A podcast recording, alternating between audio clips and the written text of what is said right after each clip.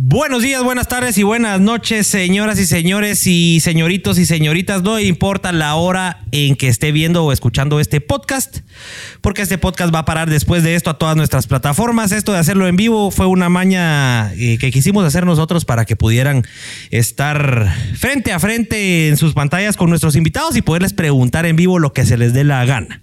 Así que mm, por fin, por fin se llegó el episodio donde tenemos a ese imagen gasado y donde tenemos invitado, porque los últimos dos episodios, lastimosamente, eh, pues eh, se les ha dificultado la venida de nuestros invitados y ya estaban aburridos de solo escucharnos a los tres. Así que buenas noches, Pablo y Richie, ¿cómo estamos? ¿Listos para recibir a ese maje? Estamos listos. Yo estoy listo para recibir una carpeta de vergas. Una carpeta de vergazos. Pues sí, hoy va a estar, hoy va a estar alegre. Tenemos a ese maje engasado en el, en el episodio de hoy. Vamos a hablar un poquito de YouTube, vamos a hablar un poquito de la comedia en Guatemala. Eh, qué mejor invitado para hablar de esos temas que, que Abner, ese maje engasado. Y pues nada, desde ya los voy a invitar a todos a que nos sigan en todas nuestras redes sociales. Eh, estamos en todos lados, en Facebook, en Instagram, en YouTube y en Spotify como Los Pélex. ¿Cómo nos pueden ayudar para que sigamos haciendo estas muladas que hacemos acá? Tómenle una foto ahí a su historia, eh, no, tómenle una foto a su pantalla donde nos están viendo, compártanla en su historia y póngale ahí arroba los Pélex y con eso ya nos ayudan demasiado, eso nos ha funcionado bastante bien, así que desde ya agradecidos y mm, pues nada, ¿cómo, cómo, cómo esperan las, te- las temáticas de hoy? A ver, Richie, vos que, vos que sos youtuber y que te gusta consumir YouTube.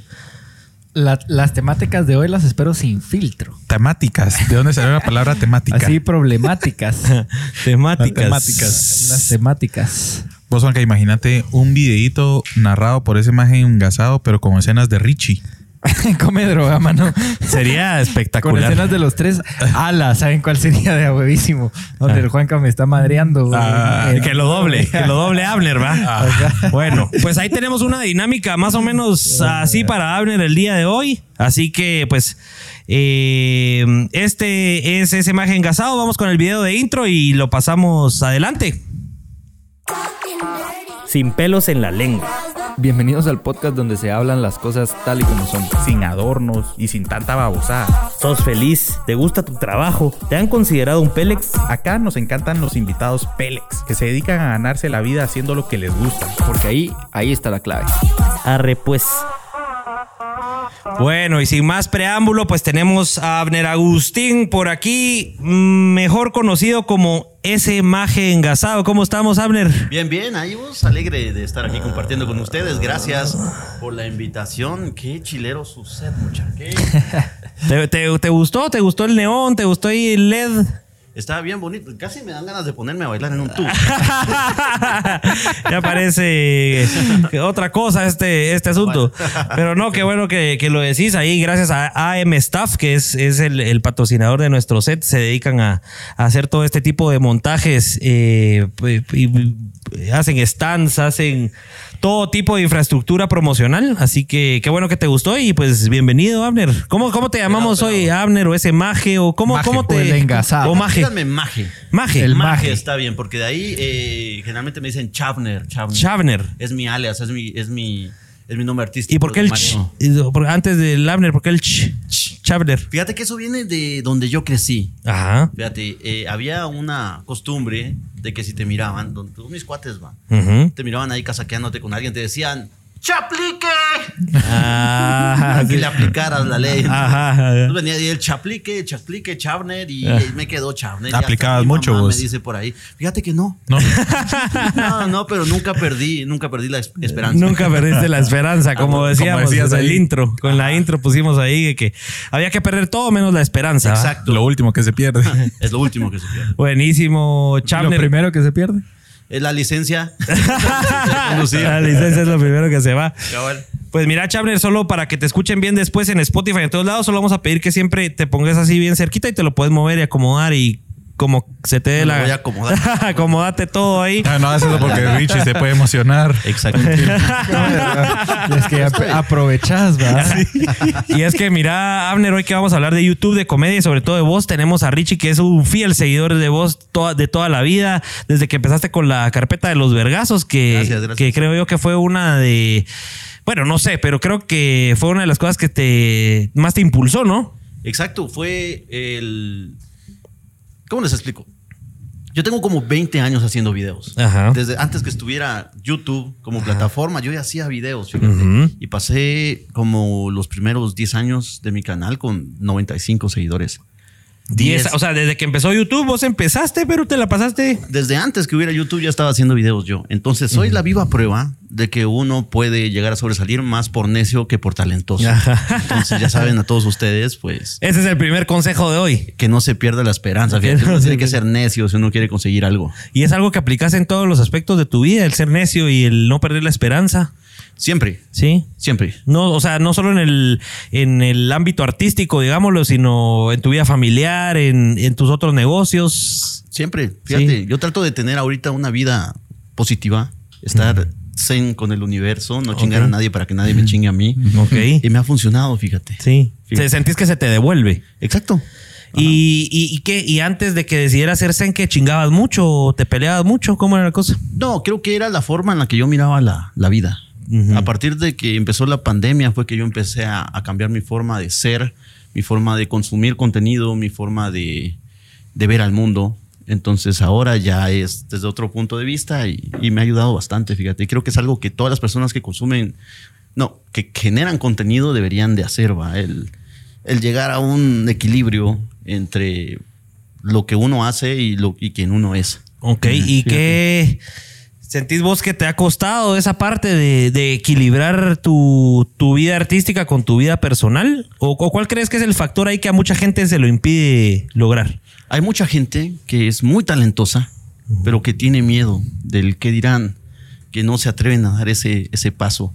Y fue un proceso conmigo el llegar a aceptarme, el darme cuenta que soy un artista y que pues como artista puedo tener ciertas libertades, como artista puedo eh, exponer mis ideas y todo eso. Y pues ahora que ya, ya me acepto como soy, pues ya me tatué todo. Ya ya, ya ahora sos full artista. Ah, sí, sí, sí, ya nos tiramos ahí a la ¿Cuándo, cu- cuándo te diste- o sea, cuando te dijiste a vos, puchica, soy artista? Voy a ser un artista. Lo que pasa es de que, pues, llegué a, a tener un público. Y eso es lo más complicado cuando comenzás cualquier proyecto, a conseguir el público. Entonces, cuando ya tenía el público, entonces ya... Como uno es el que se pone las trancas, uno se pone las excusas.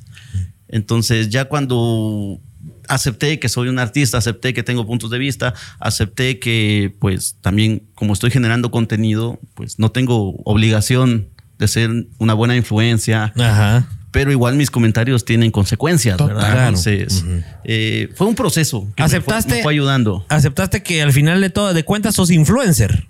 Fíjate que no me calculo que yo sea influencer porque no trabajo de eso. Ok. Mis ¿Vos crees que para catalogar a alguien como influencer tiene, Tiene que, eh, ganarse la vida de cobrarle a la Mara por estar promocionando productos, por ejemplo? Exacto, eso es un influencer. Alguien que, que tiene convocatoria, alguien que, que puede venir y en sus redes poner mucha, vayan a comer tierra y dice, ay, vamos a comer tierra. Eh, esa es una persona con influencia. Ese es un Ok. influencer. Yo no, me, yo no me considero un influencer. Ok. Y, y- pero ponete, yo viendo tus redes, que todas juntan más o menos los dos millones de seguidores.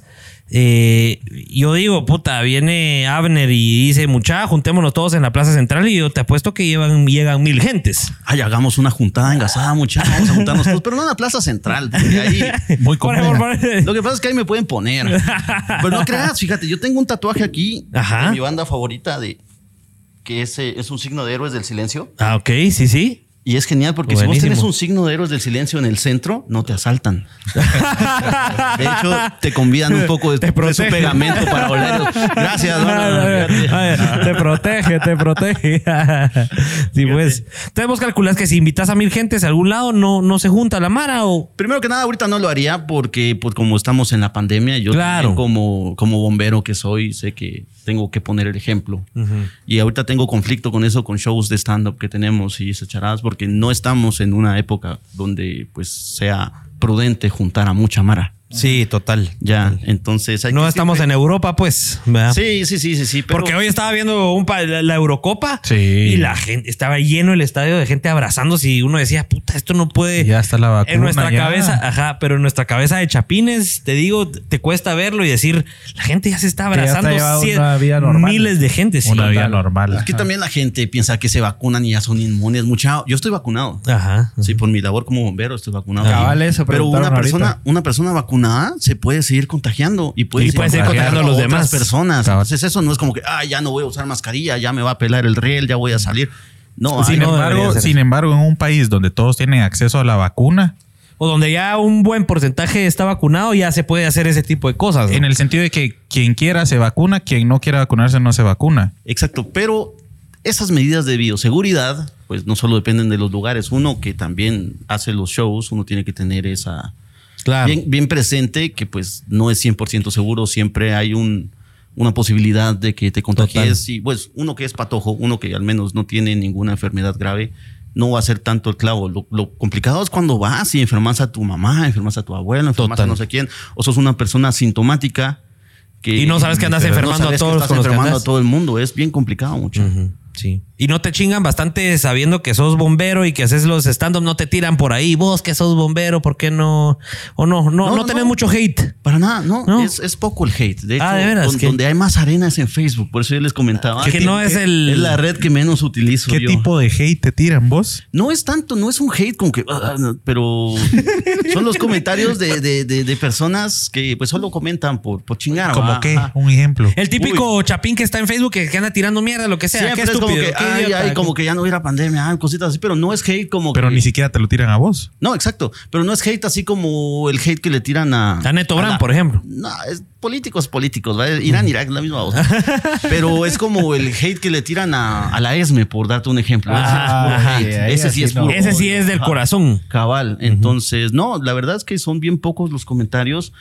Por darte un ejemplo, en YouTube, en la mayoría de plataformas, de cada 100 comentarios, uno tal vez es de hate. Sí, pues, o sea, si tenés Entonces- muy buen.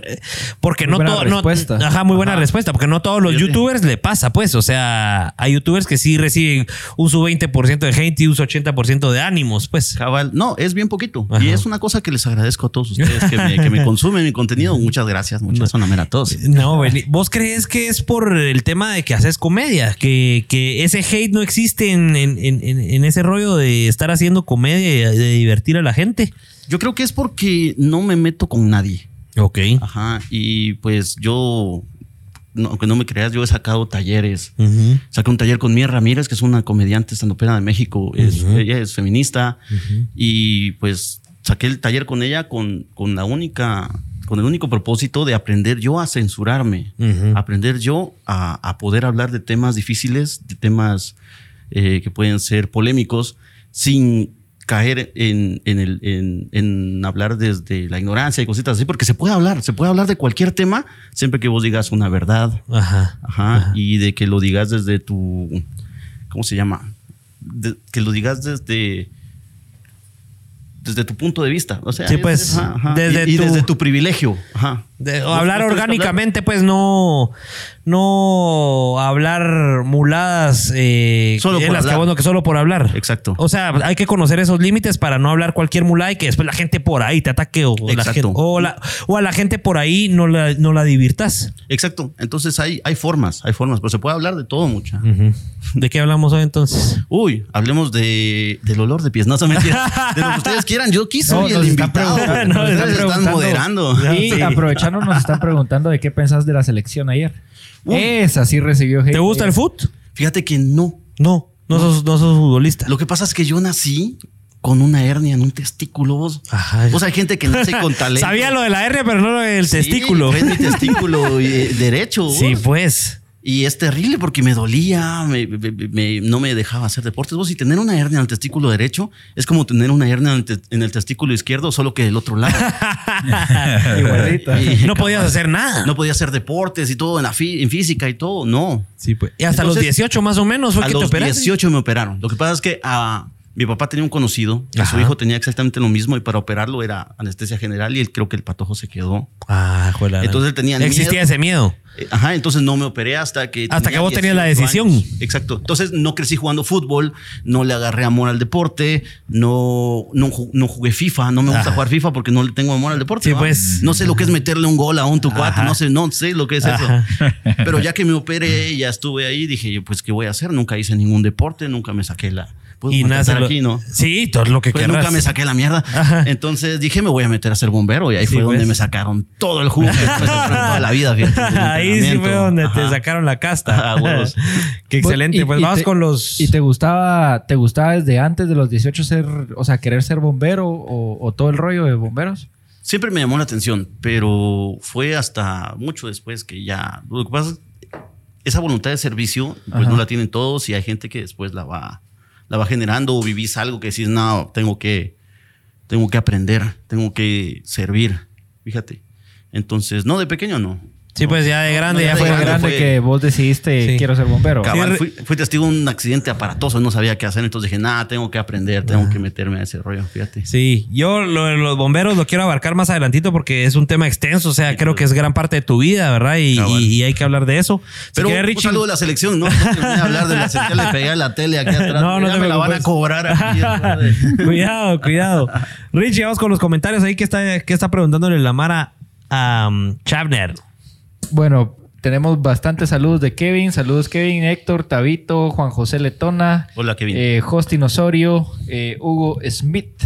Esos chatíos quieren embolar al guaro. Herbert Juárez dice eso. Te dicen guaro. Guaro. No, No, no te dicen otra vez es una frase no. de volar al guaro. Darwin, al guaro. Darwin Díaz dice, desde que salió Neto no me pierdo los miércoles de Pélex. Saludos desde la ciudad de Las Palmeras. Eso. Pues el qué lujo de, de teclas las que se anda echando el neto. vos. Sí, ah. lujaza de teclas las del neto. Pues bueno, Amner, y entiendo, para empezar y, y saber un poco de tus inicios, entiendo que tu forma de ser y, y- y tu forma de expresarte y esa famosa, ese famoso le dio verga. O sea, Es con P. Es con pez, le dio perga. ah, perga, perga. Y- Ah, le y dio que aquí perga. se usó, aquí se usó en la, en la oficina esa frase. Sí, bastante perga. tiempo. Sí, aquí Valió era, sí. Valió perga. Valió perga. Y se adaptó, se adaptó un montón de frases. Valió pito. Valió pito. ¿Cómo dirías? Valió pito. Le va- valió pito. Entiendo que todo, que, que esa forma de expresarte viene de tu niñez, viene del grupo de cuates que tenías de, de, de Wiro, de, de la colonia. Contanos ahí cómo fueron los inicios de, de esa mara con la que te juntabas y cómo se expresaban. Todavía están ahí mis cuates, fíjate. Todavía, todavía. Todavía están ahí. Yo con ellos empecé los videos. Yo con ellos hacía novelas, hacía películas, hacía canciones.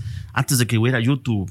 ¿A dónde subían los videos vos así? Los videos los editaba en Movie Maker y llegaban y los Y miraban. los presentabas en disco, en Sí, un cassette. llegaban- no, pero ahí llegaban y los miraban. Ajá. Y ahí estaban los O sea, la idea era hacerlos para tener los videos, pero que todos se juntaran a verlos. Esa era la idea, pues. Sí, porque. No, no videos existía el subirlo, no existía el subirlo. En ese tiempo no. Y ahí están todavía todos esos cuates. Y te lo juro, si ellos llegan y me miran, pues yo no les doy risa a ellos porque así somos nosotros, Ajá, ¿va? ajá, se estaba escuchando. Ajá. Eh, Estaba viendo un video cae de risa de, de haciendo una simulación de Backstreet Boys. Ah, ya, de los Bambis Boys. Ajá, los- Esos fueron los primeros videos. Esos videos. ¿Cómo surge eso? sacar. ¿Cómo surge eso?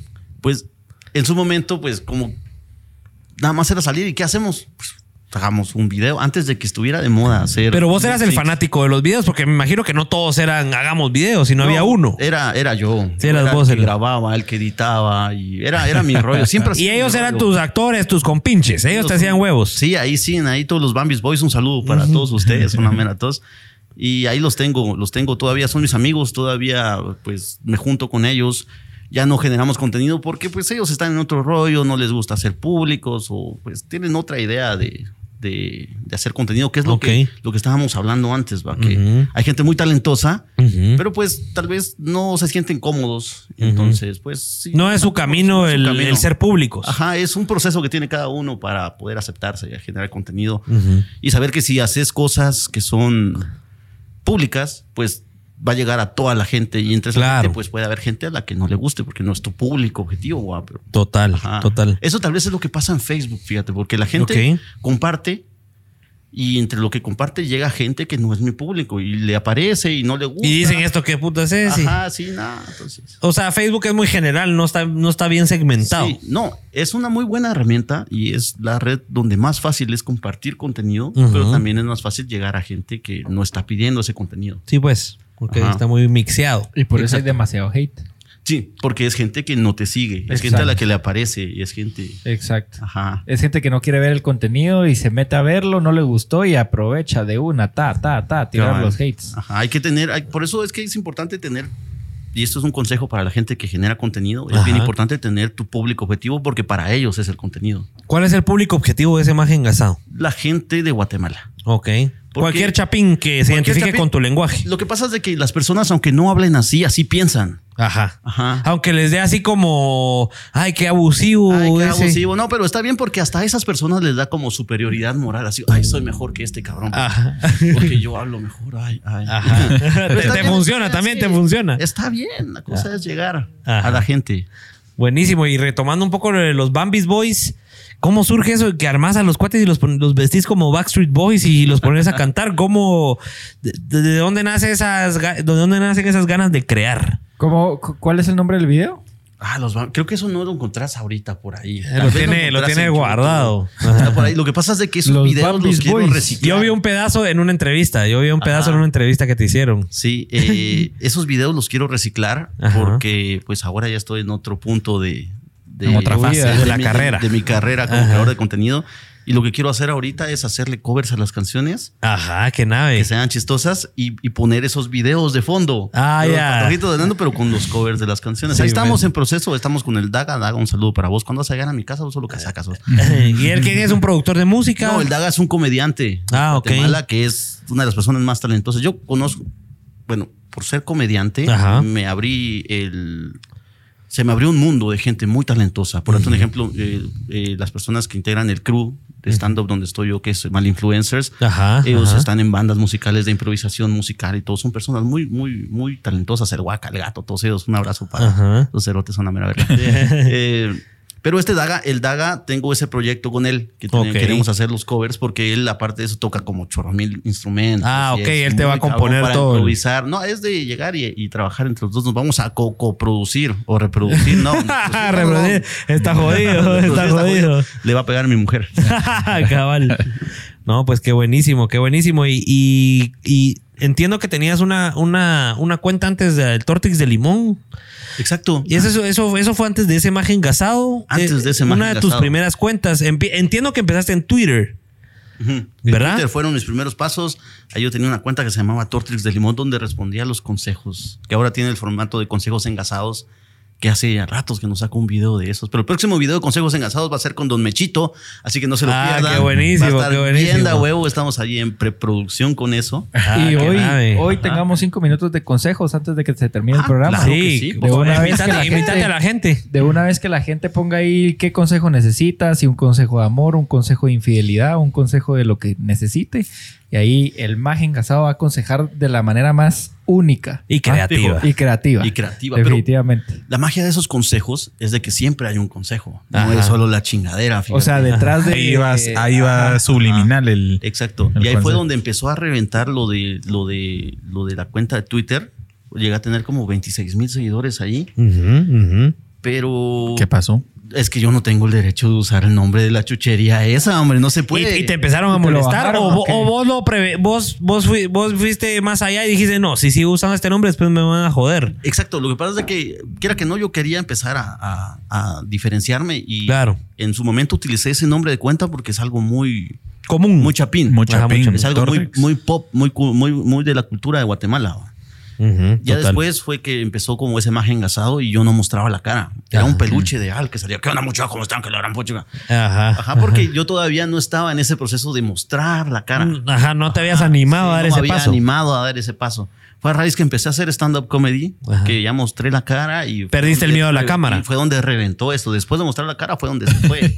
ah sí o sea Ajá. vos cuando humanizaste tu- tus canales y tus redes ahí fue donde se fue para arriba todo Exacto. Y eso es bien complicado porque hay muchas personas que son personajes Ajá. y sus redes son de los personajes. Entonces, que, la- que el público lo acepte, acepte a la persona en vez del personaje es muy difícil. Ujú. Pero conmigo no pasó así. Conmigo la gente estaba bien contenta. Ajá. Y aparte, pues, el, el que mis redes no sean solo el, el que hace videos, sino que también sale que soy el papá, que soy el que es bombero, que soy el que está haciendo música, que soy el comediante. Haces un gran mix. Ajá, entonces eso ayuda mucho a tener ese, ese ángel, a, la- a las personas, pues. Y a conectarte más a vos con, la, con tu vida, o sea, más a ellos con tu vida real, pues. Cabal. Porque les puedes mostrar cualquier faceta, no tenés que, puta, solo mostrarles que sos youtuber o solo mostrarles que sos comediante, sino puedes mostrarles lo que se te dé la gana, porque al final estás revelando tu vida. Sí. Y sí, al sí. que le agradas, le agradas como sos en general, pues. O sea, eso es lo de a huevo. Cabal. Entonces ha sido, ha sido bien bonito. O sea, yo estoy muy agradecido con, con el público que me ha tocado, con el público al que he llegado y las personas que consumen el contenido, porque pues, gracias a ustedes estoy donde estoy y gracias a ustedes que, que miran, que comentan, que, que consumen los videos. Estoy aquí sentado con ustedes Sí, hoy. aquí entonces hablando queda con los mucha. Hoy me están regalando toda la cerveza que me pueda tomar. ya te dijimos Gracias. que Pablo, por cierto, Aprove- pasanos. sí, solo aprovechando las Vamos preguntas con que tiene el público, ahí, Rich. Richie. Claro. Haga algo. Subamos un poquito, producción. Dice Darwin Q. Haga algo, dice el idiota. Pregúntale cómo surgió el nombre de ese maje engasado. Uy, tengo un video en YouTube que es son nueve minutos donde yo hablo De cómo dónde me puse De ese proceso creativo. No, y de. Porque también eso, ese video explico, pues, cómo es de que uno tiene que escoger su nombre, ¿va? Porque la mayoría de gente, pues, viene aquí, quiere empezar a. El primer paso es ponerte el nombre, tu nombre, ¿va? Entonces hay gente que se pone, no sé qué, GT, no sé qué, 502. Entonces, ah, es como. Yo siempre he odiado eso, aquellos lo sabrán. Ese punto GT o ese GT. GT 502. Entonces, no, porque está bien, porque uno es de aquí. Pero, Pero no- hay, hay formas más originales de, de ponerte. Demostrar que sos de aquí. Entonces. ¿Cómo se eh, llama ese video para que la gente pueda conocer? Porque me llamó ese imagen gasado. Ahí vamos, a ver quién preguntó eso. Ya no tenemos Juan José. Mateo. No, Darwin, no, Darwin. Darwin, ahí puedes ir a buscar el video de nueve Pero- minutos y Pero te, pero te lo resumo ahorita. Ajá. Eh, es importante cuando vos te, te colocas un nombre. Ustedes que se pusieron los Pélex Ujú. saben eso, ¿verdad? Ustedes tenían que buscar un nombre que lo represente, algo que signifique algo para ustedes. Total. En su caso, los Pélex es wow, es la gente que a la que le pela el riel, ¿va? La Ajá, tiene muchos significados. Ajá. Entonces, ese maje engasado me gustó porque, pues, maje y engasado son palabras que son muy coloquiales a nivel centroamericano. Ajá. Y ese No solo Guatemala, sino, Sí, sí. sino sí se utilizan en Centroamérica. En Centroamérica en general. Entonces, eh, ese maje engasado sonaba bonito, así como ya seguiste a ese maje engasado. o- Ah. Ajá, es- Y así lo fuiste probando en tu cabeza. De ahí viste si estaba el usuario disponible, me imagino. Siempre. Ajá. Siempre. Ese es el segundo paso, ver si los usuarios están Y, disponibles. y en Ajá, ese total. proceso estabas pensando, bueno, ¿qué nombre? ¿Qué nombre? Y de repente se te vino ese... ¿Algún otro? ah, Ajá, algún-. ¿Algún otro que se te haya ocurrido o algo que estuviste a punto de ponerle, pero ya no le pusiste? Uy, es que antes me llamaba Chafnarulfus. Antes me llamaba Chafnarulfus. ¿Con ese empezaste o qué? ¿Cómo? Chaftasma del espacio. Puta, sí, pues. Como el de la radio, el fantasma del espacio. No, yo como el de la caricatura, el de, el de la radio lo van a demandar por estar usando nombres de Hanna Barbera. sí, pues, o sea, tuviste varios nombres. ni- Siguiente pregunta, Ricardo. Bueno, dice Juan José Mateo, pregúntale al maje si es rentable hacer stand-up o es puro amor al arte. Ahorita en mi, en mi caso es puro amor al arte. Ok. Porque pues no es como que, wow, el billetón que, que, que caiga por show. Pero el, el subirte al escenario es una cosa increíble. Hacer reír a la gente es una Ujú. cosa Es tu pasión, tu pasión. Es, es bien bonito. Y pues le estamos entrando con todo al stand-up también porque pues está comenzando a reventar aquí. Hay stand-up desde hace unos seis años, seis, siete años en Guatemala. Es bien nuevo, es bien Pero- reciente. ajá, pero ahorita es donde hay una gran ola. Ahorita ya hay una comunidad de estando peros que seremos unos 40 y cada tres meses se gradúan otros 20. ya Ah, de veras, y están de graduando. esos 20 se quedan unos 8 echando penca. Sí, pues. Entonces, Va creciendo la comunidad. y estamos en, un, en una época tan genial que los estandoperos no necesitan escenario para darse a, con- a conocer porque tenemos las plataformas digitales. A un clic puedes estar viendo cualquier Ajá, estando ya no necesitas un, un escenario para darte a conocer si sos comediante. Aunque la experiencia del escenario es como lo que pasa con el cine. No es lo mismo ver una película en la sala de tu casa que ir a una sala de cine a disfrutarla. Exacto. O sea, existe esa, esa diferencia. Siempre. siempre. Esa, esa experiencia. Pero nos ha ido bastante bien en el stand-up. O sea, el crew de stand-up donde estoy, los malinfluencers, pues tenemos un, un punto de vista muy similar de hacer comedia y nos ha ido bastante bien, nos llevamos muy bien porque a la hora de la hora, pues ya sabes que la gente se pelea por pisto. Claro. y como nosotros ni pisto hacemos. no hay de qué pelear. No hay pelea. No hay de qué pelearse. Siguiente pregunta, Richie. Solo antes de, solo antes de llegar a la siguiente pregunta, quería preguntarte rapidito, si vos que tenés una, una cantidad de seguidores eh, mucho más significante que cualquier otro comediante en Guatemala, no logras ser un estandopero eh, exitoso o rentable, ¿Cómo ves a un estandopero eh, rentable? O sea, ¿cómo tenés que ser? Porque vos puedes llenar un auditorio, ponete, vos puedes llenar un, un restaurante, puedes llenar un teatro. ¿Qué, qué necesita un estandopero para ser rentable? Uy, eh, ¿cómo te explico? Mi público, pues mi público no me sigue a mí porque soy estando, pero Sí, pues. la gente me sigue a mí porque le gusta ver doblajes, porque le gusta esas charadas. Ahí siempre, pues, en el interior de la República es donde más llega la gente. A ver, aquí en la capital no es tanto, Ok. pero es porque la gente me sigue por, por una cosa. Claro. Ah, entonces no es como otros comediantes que lo siguen por hacer stand-up. Total. Ajá, entonces son, son cosas totalmente diferentes y eso también fue parte de, de aceptarme yo como artista, darme cuenta, pues es, este es un rollo aparte en el que estoy trabajando poco a poco y ahí pues vamos, pues... Vas creciendo ya tu audiencia de stand-up como Ajá, tal. es una audiencia totalmente diferente porque es un, es un tipo de comedia totalmente diferente. Sí, pues. Ajá. Ok.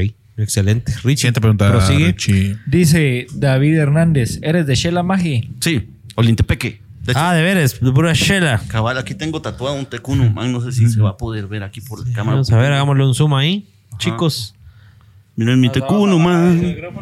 Príncipe Quiche. Ahí está, eso. Bravo, capitán.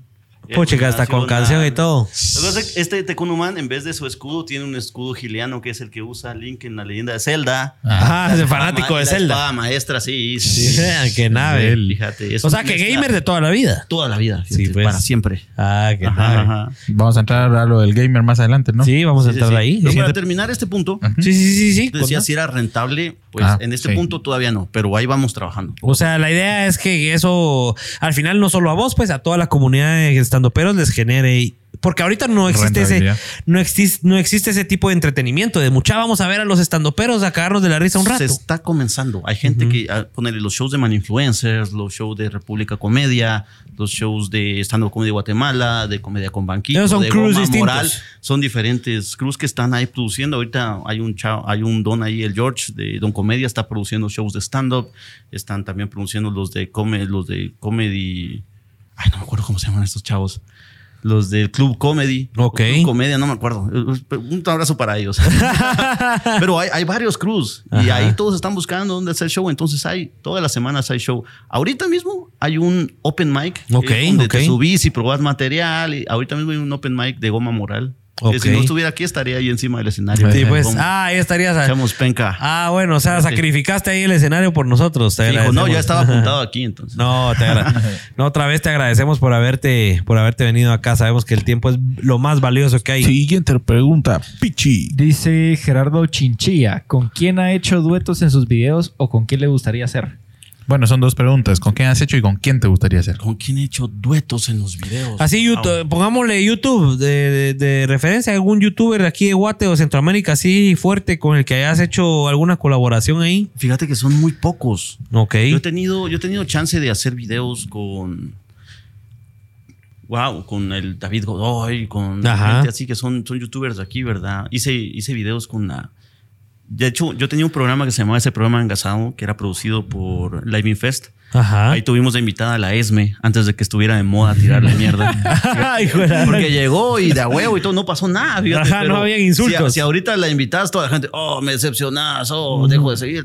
Tiran mierda. Es que a la gente le pica el culo, fíjate. Ajá, como, como que alguien, no, es que no comprendo ese hate, porque ese sí es un hate. Sin, ¿Crees que es muy chapín? ¿Crees que es muy chapín ese, esa, esa manera de odiar en redes? No. Ese resentimiento. No, no, no. Lo que pasa es de que son poquitos chapines, pero son los que más bulla hacen. Sí, pues. Ajá. O sea, los poquitos son los que más andan haciendo Sí, los que más andan a Sí, pero eso es poqui- poquita la gente. Igual, pues yo comprendo porque cada quien tiene derecho a pensar y hacer lo que le ronque. Ajá.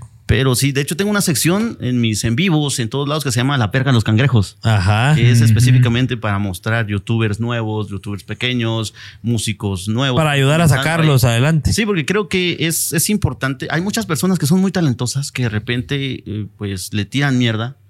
Entonces Y ahí se quedan. "Ah, ya no hago nada porque ah", pero Ajá. es gente que está comenzando. Por eso es que es, es complicado tirarle mierda a gente que está comenzando porque están empezando. Si vos miras mis primeros videos, mis primeros doblajes son todos culeros, todos. Ajá. Porque todavía no había encontrado mi voz, todavía no había No encontrado habías cómo a- estaba la Lo- casaca. los narrabas así normal con tu voz. No, no, No, era, era más sobreactuado. Era aquí podemos ver. No sé, era diferente. Pues, y era otro proceso creativo para hacer las- los, los videos, fíjate. Ok, qué excelente. Hablando, de ese proceso creativo, te tenemos una sorpresa para ver qué, Wow. tan, qué tan rápido puedes, puedes hacer ese La proceso creativo. Va a ser malísimo. Después de las preguntas, después de las preguntas. Manuel Chavarría, ¿qué onda mucha calidad del set y la producción? Cada miércoles sorprende más, sorprende más. Que el Juanca les dé su premio. Uh, premio.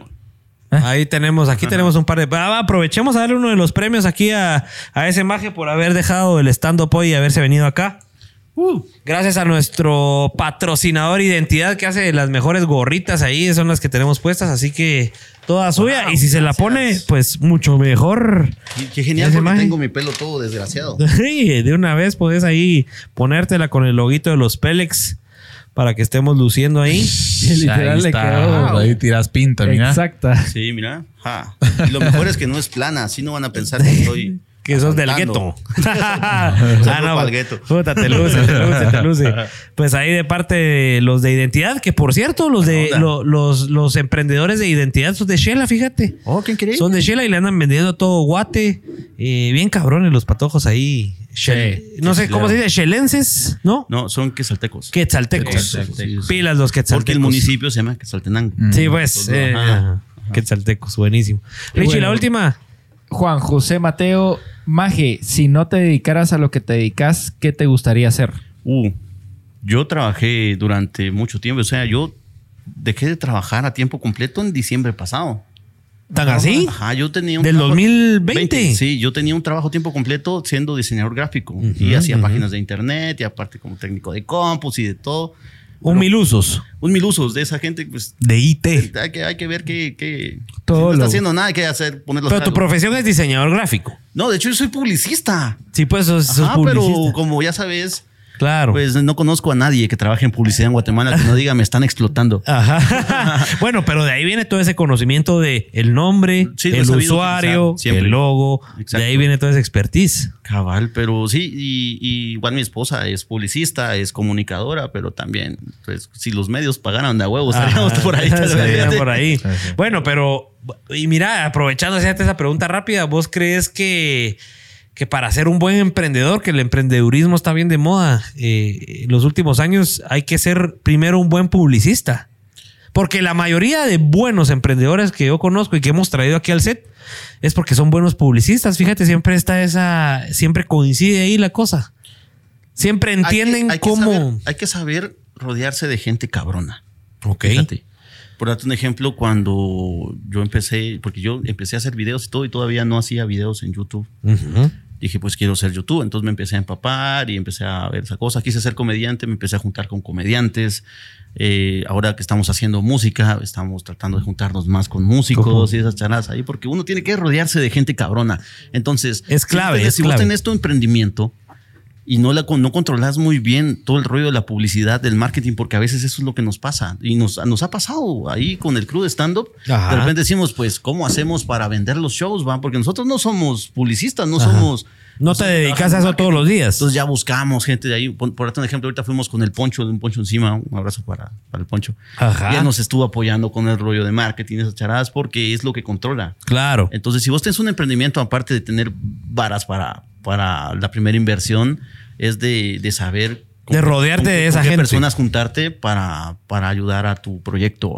excelente. Buen consejo. Le damos buen esta última pregunta porque está interesantísima. Antes de hacer la, la, la- la actividad. Sí, me parece. Dice Samuel Salazar, hace algún tiempo Jairon Salguero dijo que no contaba chistes sin decir malas palabras. Sin embargo, ya cambió de punto de vista y ahora ya las dice. Maje, es muy difícil contar, contar chistes sin malas palabras, ¿no consideras que si no se dicen llegarás a más público? No, yo tengo muy, muchos chistes donde no digo malas palabras. De hecho, el stand-up es totalmente diferente a lo que yo hago en los videos.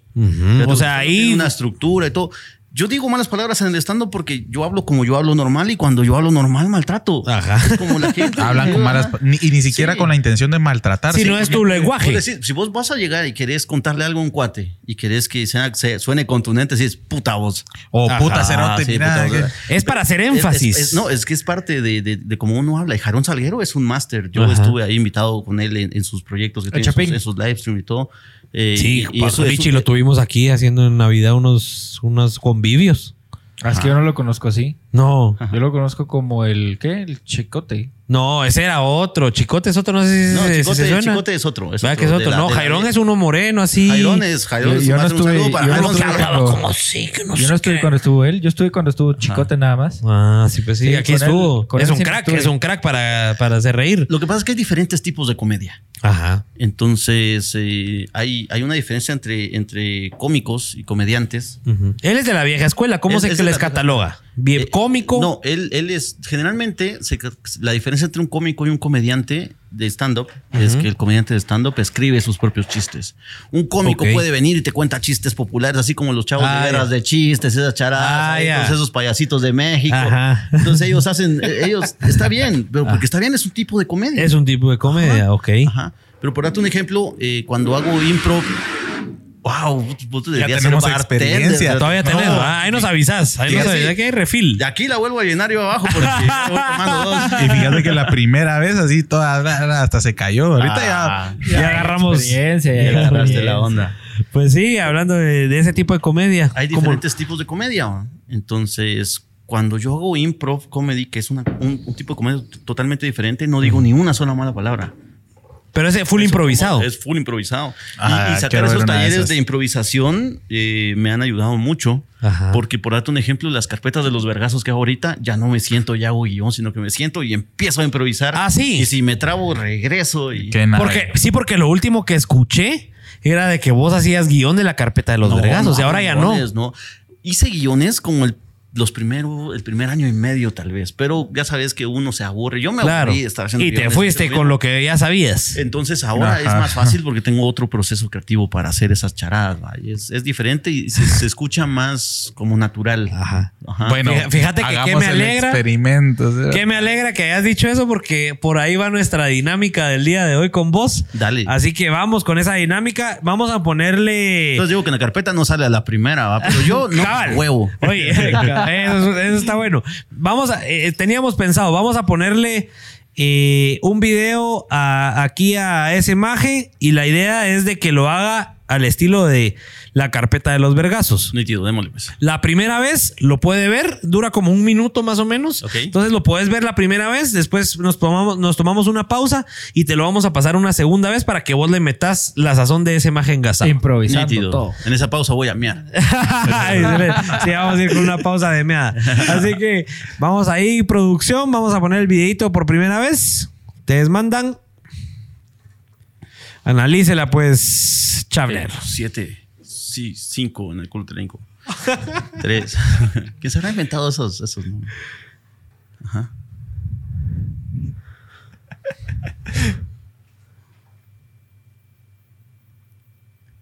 Ok, Analícela. ahí estamos viendo, es un chavo que se está acá. Ok. Ajá. Mierda. Ojalá no sea un niño eso que está atrás. ¿De dónde sale esa mierda? Oh, ahí estamos, ahí estamos. Ya la tenés, ya la tenés. Ahí vamos. Ajá. Oh. Qué bueno que no se dio con el picote. ok. Ah, estamos viendo cómo se cae. Nítido. Ok, esa fue la primera. Ya hizo su análisis. Ya la pues. Ese imagen engasado. Y pues vamos, producción, vamos con el video. Esa imagen ya la tiene. A narrar. No me huevo. Ok. 7, 6, 5. Qué bueno que me pusieron 13 porque van a decir gracias. Aquí podemos ver a un cerote que está resbalándose en un resbaladero cuando cae de espaldas en el agua, ni, ni, ni le dolió porque es el agua de otro pisado que está ahí en una moto de nieve, pero se cae a la verga ahí se resbaló porque no hay nieve, puro mula sacando esa mierda cuando no hay nieve. ¿Por qué putas ahí otro viejito que anda ahí en un como que triciclo y hay una mierda atrás ahí va de pedalear ahí como si fuera para morirse ahí? Otro pisado se resbala en un resbaladero, un chucho casi atropella, casi manda la mierda a un chucho, pero el chucho regresa así, tómala por desgraciada ahí, ¿qué estás haciendo vos ahí queriéndome atropellar a mí? Una doña que está ahí montada en un inflable, ahí como que miren cómo acaricio, acaricio este pajarote, pero ah, la verga se cayó a la verga, la pisada está como un don que está montado en un burro, dicen que los burros son muy pijudos, pero yo no le miro la pija ahí al cerote, entonces se cayó a la verga, qué bueno que no se pegó con la verga del burro porque dicen que son grandotes. Gracias muchachos. Era. Pero- Bravo, bravo. Wow. Sí, sí. Hay talento, hay talento. Hay talento. Hay talento. Dale. No hay apoyo, falta talento. Ay, sí, buena hay talento, pero falta apoyo. Buena onda. Pues ahí tenemos una pregunta de Andrés Nájera que dice cómo se enfrenta la dura realidad que se ve siendo bombero. Pero esa es una de las preguntas que tenemos por aquí. Va de la mano cuando hablemos de esa faceta que tenés de, de ser bombero. Y ahorita te quisiera preguntar eh, algo para que la Mara que, que- que está buscando este camino de la comedia o de cualquier emprendimiento pueda entender cómo te fue a vos escalando en las redes sociales. ¿Qué, qué- qué consejos o, o contanos cómo fuiste vos eh, escalando en las redes? Porque entiendo que empezaste en Twitter y empezaste ahí subiendo tus videos, te diste cuenta que las Mara se los estaba hueveando y dijiste, no, yo voy a hacer mi YouTube. Entiendo que después de YouTube veniste y abriste tu Facebook y puta, en 10 días ya tenías 100 mil seguidores. Entonces, contanos cómo te fue y, y qué consejos le podrías dar a la Mara para que, para que los vaya tomando. Depende del, tipo de contenido y depende de qué enfoque tengas vos, cómo querrás crecer o qué es lo que es importante para vos, ¿verdad? Eh, algo que me funcionó a mí y que es algo que no hace la mayoría de gente porque no les gusta pues, eh, eh, tirar el contenido a todas partes. Pero a mí me sirvió mucho y por, por darte un ejemplo, los videos que hago yo no, solo los subo a YouTube, los subo a Instagram, los subo a Facebook, Lo distribuís en lo todas las redes. Sí, porque cada red es diferente y cada red tiene su público diferente. Entonces, no es como que esté segmentando, ¿verdad? Sino que va, va ahí y va para todos. Y eso me permitió a mí crecer en todos lados igual. Y también, pues, hay, hay, hay tips. Uno tiene que saber que cada red tiene sus algoritmos, su forma de, de funcionar.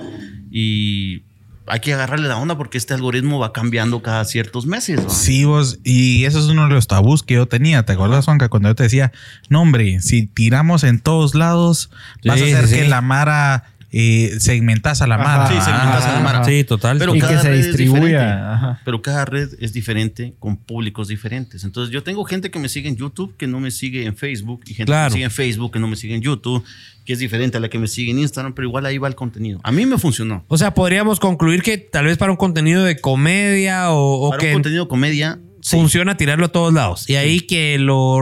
La comedia creo que es más... Lo recibe mejor la gente que cualquier otro tipo de contenido. O sea, si tiras videos educativos, creo que tal vez no te va a servir una plataforma, pero tal vez otra sí te va a ayudar mucho, por ejemplo. Lo que pasa es de que tenés que probar. Tenés que probar. Y pues Es de ir hasta- Hasta que no probes, no te vas a dar cuenta. Ah, funcionó aquí. Tuve Ajá. más vistas en YouTube que en Facebook. Y, y- o lo subiste a todos lados y dices, wow, estamos parejos. ¿va?". Y lo que Claro. vos decías que es importante, que cada vez lo estábamos hablando hace algunos días con Richie y Juanca, la importancia de entender cada red social, porque cada red social tiene Tiene su, su formato, público, Sí. tiene ajá. su público, tiene sus algoritmos. Yo no Su entiendo tipo de respuesta. no entiendo Yo- TikTok. Yo sí. Las babosadas sin sentido son las que pegan.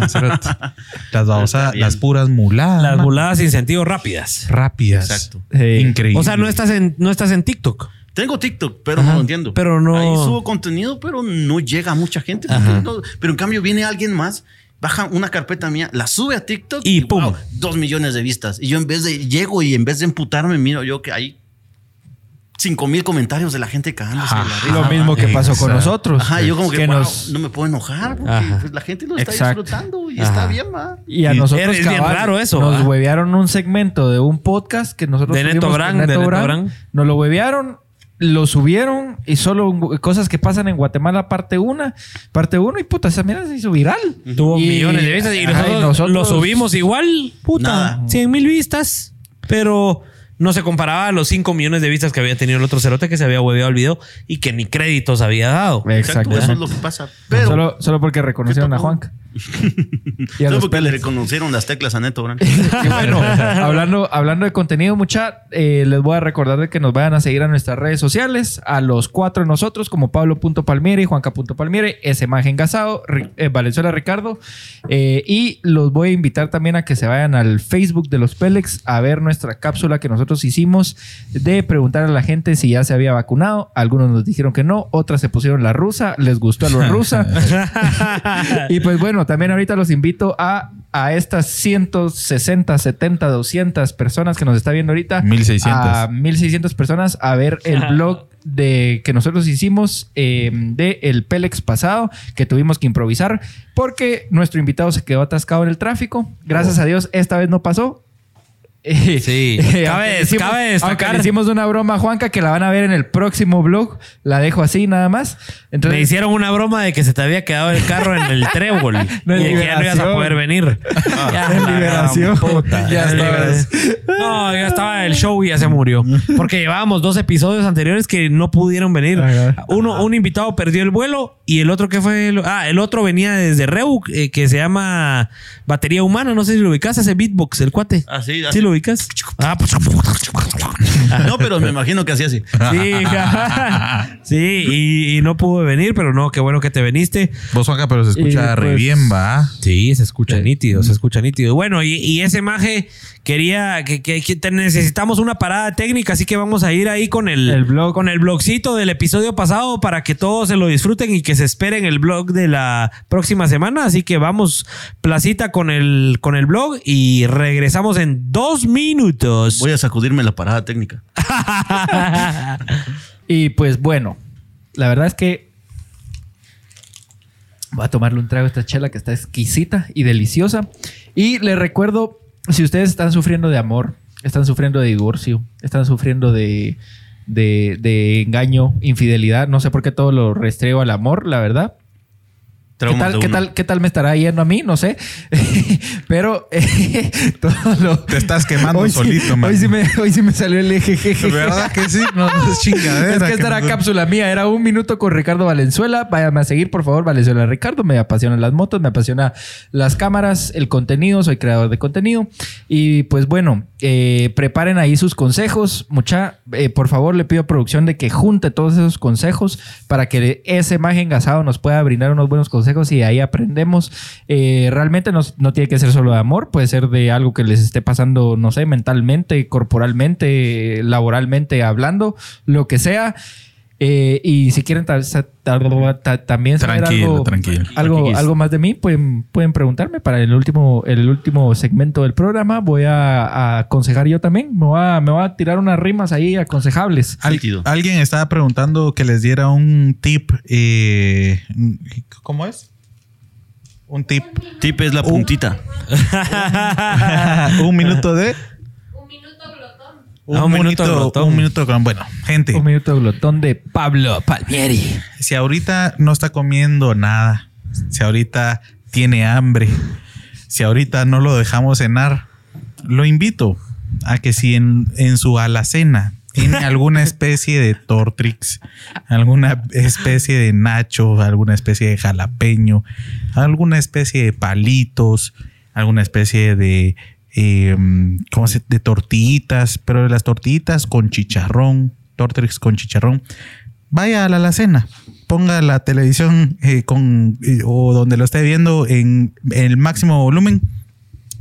Abra, todas esos, abra todos esos risitos, ponga un traste, un bowl, así como de cereal, llénelo de risitos, Qué gorda. vaya a la refri, saca un limón gordo, lo parte, saca el exprimidor si no le gusta exprimir a mano. A mí sí me gusta exprimir a mano porque sale mucho más jugo, considero yo. Cerdo. Vaya de regreso a la alacena, saque el consomé, ¿verdad? ábralo, saque el- un poquito de consomé, lo tira así como el chef que le gusta a Richie de las carnes, Así. échele limón, agarra una cucharita, mézclelo, empiéceselo a comer y siga viendo los Pélex. Y gracias por estar aquí, gracias a ese maje engasado. Cabe resaltar que se me hace que ese deseo de Pablo es el que no ha podido tener gracias a Gaby. Saludos. ¿Qué no lo sí. va a tener los dos? No creo. Ya hay una regla en mi casa, vos. ¿Cuál es? Que más o menos la hemos seguido. No comprar chucherías ni galletas, mano. Porque si no, todos los días comemos chucherías o galletas. No, se nota. Se te nota. pasa, ¿va? ve toro, ¿va? Sea, a mi güiro le compramos sus galletas, que sus zipis, que sus. Ajá. Ah, perdón por decir las marcas. Que sus- sus- sus- no, hombre, aquí sus- cualquier cosa. Va, va. La cosa es de que se las compramos y nos las terminamos comiendo. Ustedes. Entonces, pero, van al súper y ah, no. sí, para, para nuestro hijo. Sí, sí, Ajá, sí, sí, lo sí, compran sí. así las cosas. Allá en la noche se le antoja un risito, una galleta y... Bueno, Chavner, y hablando de esa escalada que te diste en redes sociales y de cómo fuiste creciendo, ¿por qué no platicamos un poquito de, de, de, de, de lo que vos pensás que la Mara necesita para dar esos primeros pasos y para animarse a, a ir creciendo y, y a creerse de veras que son artistas y que, no creerse artistas, pues, pero creerse que lo que crean tiene valor y, y- y va a entretener o va a gustar. ¿Cómo, cómo ves ese tema vos? hay, un- hay una youtuber de España que se llama Ter. Ajá. Es buenísima. Es, es eh, Ter, ter. Ter. Ter. Ajá. Eh, ella tiene un video que se llama Performance. Ok. Es un video que me cambió, me cambió la forma de, de- de pensar, así, de ver. ¿Y ella es comediante? No, no, ¿Es- no, ella ah, llega, se sienta y habla del tema que quiera desarrollar y es algo que yo digo, tengo que hacer eso. O sea, ella solo eso hace. Ese Sí, es su YouTube. no, sí, ese es su YouTube. Habla de ella es arquitecta, habla Ah, de arquitectura, habla de muchos temas, de colores, cosas así. Es bien interesante, pero tiene ese video donde habla de la performance, en el cual te explica que pues uno tiene muchas formas de, de ver las cosas, de expresarse, de aceptar que tenés ideas. Entonces, eso me ayudó mucho, se lo recomiendo a todos ustedes que, que lo vean porque les va a ¿Es con H o solo T-E-R? T-E-R. cabal. T-E-R, Richie, les va a poner ahí la visual para que, Ajá. para que lo diga. ¿A vos te ayudó a dar ese paso para. ese paso más. ¿Cómo, eh, cómo, cómo? Ese paso para, para, para llegar a aceptarme a mí como, como artista, para llegar a estar en paz, saber que pues está bien que a la gente no le guste mi contenido, está bien. O está bien que a la gente sí le guste y le vas a dar más. Sí, sí, cabal, pero, pero lo que pasa es que lo que frena mucho a las personas es, es Toda esa gente, todo ese hate, negativismo. el negativismo, el que no le guste a alguien. Entonces, oye, ahí se cierran. Pueden tener mil comentarios buenos, pero ese comentario negativo les Los va, frena. los va a carcomer aquí. Ajá. Entonces, el, ¿Cómo el- se llama? Ter. T-E-R. Sí, pones ahí Y por performance. performance. Performance. ¿Y conoces a, a, a Mara de tu rollo que le ha pasado eso? Que por el hate y que vos sabes que tienen mucho talento, que, pero que por el hate vienen y se detienen y ya no siguen en No. su carrera o cómo? No, pero he visto, he visto contenido en internet donde pues hay gente que, que le gusta tirarle a, a Mara que va comenzando. Ujú. Porque huevos no son, no, todas están encontrando. Ajá. Entonces, está bien, porque hasta ese tipo de contenido está bien. Ujú. Porque la gente le gusta consumir ese contenido. Entonces, está bien que no vienen. Ujú. Pero tal vez a veces son, son personas que todavía no se encuentran, que todavía no, no pueden explotar todo su potencial y que pues de repente ese vergazo de odio, ¡ay! Dios, el chico parece, ya no quiero hacer nada porque... ah". Pero el aceptar de que está bien que a la gente no le guste lo que haces es, es parte de- del proceso de, de llegar a ser un creador de contenido. Vos considerás Está en que. paz consigo mismo. Claro, vos considerás que ese es punto clave para lograr sobresalir en redes sociales y en el arte de hoy en día. Sí, y lo conseguís de dos formas. Una, con un proceso de autoaceptación, de saber quién sos, de, de tener esa confianza en vos mismo. Y la segunda es con puro pelaverguismo, porque con las dos llegas a lo mismo. Que te Ajá. pele la que verga te lo pele que la verga, Eso, sí. iba, eso iba a preguntar. Ajá, con las ¿Qué dos llegas a- herramientas o qué mecanismos utilizas para que... Para que te valga verga. Exacto. Es, es lo que yo te digo. O, o- o te pela la verga, digo, ah, pela la verga. eh. O ya decís, ah, pues está bien. Está bien que no le guste. Está bien que. es parte de... es parte de ser. De, de subir cosas públicas, el Exacto. llegar a público al que no, no le va a gustar. O sea, forma parte de ese ecosistema, no es algo que puedas sacar. Cabal, entonces hasta que no llegas a estar en paz con esa idea, pues no, no vas a, a- a- a tener ese, ese como que equilibrio, más que todo para tener paz mental, Fíjate. Porque hay muchas personas que pues tal vez son pros- pro- propensas a, a deprimirse o Claro. propensas a muchas cosas. Entonces, un, comen- un mal comentario es como que ay, Claro, le, le sí. chingaron la semana y ahí está. Ya ahí se van para abajo. cabal. Y es un poquito similar a lo que experimentamos hace una o dos semanas cuando fuimos a hacer las entrevistas a la sexta.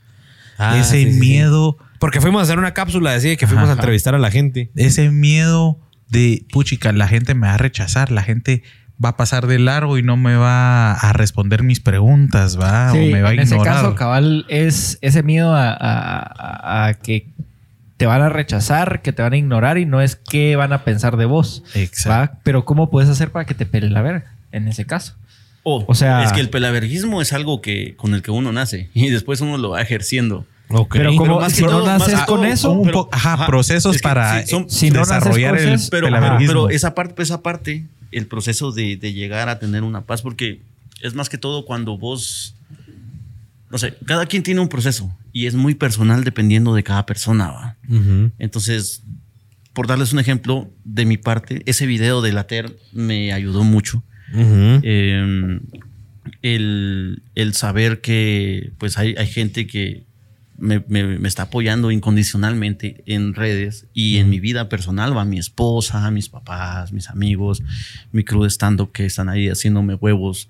Estamos sacando sketches, estamos haciendo de todo. ¿ah? Sí, Acabamos sí, de sacar el proyecto del podcast, mucha van a buscar y lo subimos el podcast. Sí, de promocionarlo, Influencers ahí, aprovechando la plataforma que tienen ustedes. Da, aquí claro, claro, claro. y lo subimos el podcast, pueden buscarlo, ahí estamos. Es un, es un, es un podcast donde hablamos seis erotes. ¿Cómo se llama? Y lo subimos, Ajá. el podcast, porque... Eso, eso, ¿cómo? ¿A qué se refiere mucha- con eso? Así se tres, llama. se refiere- espérate. se refiere- Así se llama, porque yo dos veces me tardé en comprender cómo se llama el podcast Y lo subimos el podcast. y lo subimos. porque Ay, yo así, ya. esperando a que me dijera y, "Ah, pero ¿cómo se llama? Y lo subimos el así, Porque es- ese podcast viene bajo ese pensamiento de que va, nos sentamos, grabamos Hablamos y, y lo, subimos el podcast. No hacen nada más. Graban. Porque, no nos vamos a perder en la producción. Ajá. Porque a la hora Y de literalmente son seis cabezas. Ajá, y ahí estamos ahí. Y, Y a remoto, ah, somos a remoto. comediantes que damos los, los, los puntos de vista y tratamos de meterle estructura a stand-up porque el stand-up no solo es subirse a hablar muladas, tiene su técnica. Ajá. Los Claro. chistes tienen su estructura donde tiene un sentimiento con el que las personas se identifican, tiene eh, el tema del que vas a hablar, tiene el remate del chiste y hay, como sí, 40 tipos de remates diferentes. Hasta existe una cosa que es la re, la re, no sé qué, que regresas. O sea, dijiste algo y dentro de media hora regresas a eso. Callback se llama ese tipo El, de ajá, el Ajá, callback. sí, ajá, un callback. Qué un buenísimo. rollback decían en, en Jatenango, porque teníamos un crew cuando, cuando yo empecé eh, a producir shows, porque yo produje shows de stand-up durante un tiempo. Ah, Cuando cayó la pandemia fue donde dije, no, ya estuvo. Ya no voy a producir, porque producir es un desvergue. Ya conseguir cuesta. lugares, ver pero decirlo luz, así el con el audio. tono, producir Ajá. es Producir es un desvergue. Porque tienes que llegar a ver que eh, el lugar sea apropiado, que haya buena luz, que haya buen audio, que el lugar le dé mínimo una cerveza a, a los comediantes, algo de Son pura comer, mierda, Porque no es solo de llegar y voy a hacer un show y pasen y Trátame pues, bien. No, hay, hay que hay que Claro. tratar bien. Hay Lo que pusiste dar- hace poco, ¿va? De que hay que tra- hay que valorar a hay la que mara, valorar ¿va? a los comediantes, no es solo de así llegar como y- nosotros te, tam- te estamos Ah, valorando. huevos, ustedes ahí. Y eso que estás lento. Ahí está lleno. Yo Pero bueno, eso es Yo- el que estás yo- hablando, ¿va? Yo porque lo que pasa es que la cerveza uno no, no se la toma, una, uno no compra cerveza, uno la alquila. Yo me tomo dos y ya tengo que estar yendo a sacar ahí para, Sí. Ay, casi se me cae. Tiene reflejos de Spider-Man. Pero tenía- teníamos este proyecto de Jajatenango. Que todavía está, no se ha muerto. Vamos a ver en qué, en qué. ¿Cómo lo recuperan? Jajatenango, qué original. Jajatenango, sí, Jajatenango es Qué era, era cuando producíamos los shows de stand-up ahí con, con, con los comediantes, con el Plu Miranda, con que los pueden buscar, Plu Miranda, Pablo Morales, estaba Josh Martínez, mi esposa, esa Debbie, Ajá. estaba yo ahí echando penca. Era, era bien chilero con, con Ya era como que un crew. O era- sea, éramos, de- éramos un crew. Ajá. Igual que como estamos ahorita con Malinfluencers, porque al mismo tiempo empezó Malinfluencers y yo colaboraba con ellos y éramos crews hermanos. Ah, ya. Ok. Ajá, pero después, con la pandemia, ya solo, ya no se produjo. Ya no, ya no busqué lugares para producir, ya no. Ajá. Y ahí se quedó Jajatenango. Pero vamos a hacer algo con ese nombre porque está muy de huevo. Jajatenango Sí, está increíble. Está bueno. Ajá. Todo es- Ya te lo fumaste vos de publicista. Sí, sí, sí, ahí estamos tratando de. Jajatenango. Me, me gusta mucho porque es, es, es lo genial de tener este, este, esta, este crew de gente que están en el mismo, en la misma sintonía que uno. Por, por darte un ejemplo, eh, la forma de, de el formato del podcast que tenemos de y lo subimos el podcast es una forma única de grabarse donde hay una cámara en medio y va girando y quedan el que Pero está mira, pero ahí están juntos o yo creí que estaban como que cada quien en su casa y no, ahí. estamos juntos en una mesa y va, Y va girando, girando. la cámara. Ajá. Ajá, ajá. O sea, va Ah. girando a cada uno que ¿Nunca hable. viste That Ah, 70 pero- Show? No, no, no, no, no. ¿Cómo en That 70 Show? Pero, pero es, en tres- es una cámara 360. No, es una No. cámara en un plato de microondas que... Y lo giran. ah, pero lo no tenemos cada- la producción aquí. Ahí me pasan el contacto de casa instrumental a ver si... a veces se animan, a claro que sí, claro Hombre, que y el contacto principal es Chapin Films, que está trayendo toda esta magna producción. Sí, Wow, sí, un saludo Sí, para sí, si no fuera por Films. Chapin Films, no, no tendríamos esto. Todas estas cámaras y todo ese equipo allá, ve. Y la productora Anita que te estuvo ahí va a insistir con todo. Sí, yo ahí estuvo jodiendo, que no uso Facebook, pero, pero aquí salió. Ajá, salió, sí, salió. Ahí tenemos a tu gente, ahí tenemos a tu gente. Sí, gracias. No, pues Anita. buenísimo. A- avanzando, avanzando. De, eh, solo solo sí, sí. rapidito, de, de dónde le surgió hacer esa cámara como que, Ajá. que vaya enfocando a cada uno? La idea de, y lo subimos el podcast, es el utilizar los recursos que teníamos en el momento, porque hay muchas personas que se ponen esas excu- excusas. Ajá. No voy a grabar Ajá. videos para YouTube hasta que tenga una cámara. Ah, Nah. no. Voy a hacer un podcast hasta que tenga micrófono. No, muchachos, si ustedes quieren hacer las cosas, háganlas. Y Ajá. ya, dejen de ponerse excusas a sí mismos. Muchas personas, pues, quiera que no, pues, hay, hay- hay- hay gente que pues tiene el equipo o tiene, tiene los recursos para producirse vergas. Y hay gente que, hay gente que no. Y que eso no sea la excusa para no hacer las charadas. Porque se puede, pues. Porque se puede. Entonces, el, el formato ese fue, nos, nos- nos sentamos, que- escogemos un tema al azar, porque cada quien tira un tema, tenemos dos secciones, una de opinión y una de, de anécdotas. Ajá. Entonces, cada quien escribe un tema aquí y psh, al azar. Y desarrollamos. Y ese es el que Y, cae. lo, y lo subimos el podcast. Y los hijos del podcast. Y Ah, rescatando un poquito de eso, compartiendo un poquito de experiencia personal, eh, es cada algo que hemos estado hablando con Richie y Juanca. Al final, eh, hemos estado buscando eh, parte de la viralidad en redes sociales y nos hemos dado cuenta que mucho contenido ni siquiera está bien producido. Entonces, nos damos cuenta de que, puchica, nosotros teniendo equipo, teniendo personal, teniendo recursos, teniendo te- te- hacemos algo y aún así no podemos alcanzar esa viralidad y viendo otros ejemplos simples grabadas con un celular De Mara que no tiene toda la infraestructura. de Mara que no tiene toda esta infraestructura es mucho más viral que nosotros. Entonces, pues para No poner es. Depende, depende, no es depende de la idea. Es que la gente te está escuchando a vos y vos podés estar hablando eh, a un celular y si lo que vas a decir, pues conecta con ellos. O sos muy honesto a la hora de decirlo. Eso es lo que vale. Con tu público. Fíjate.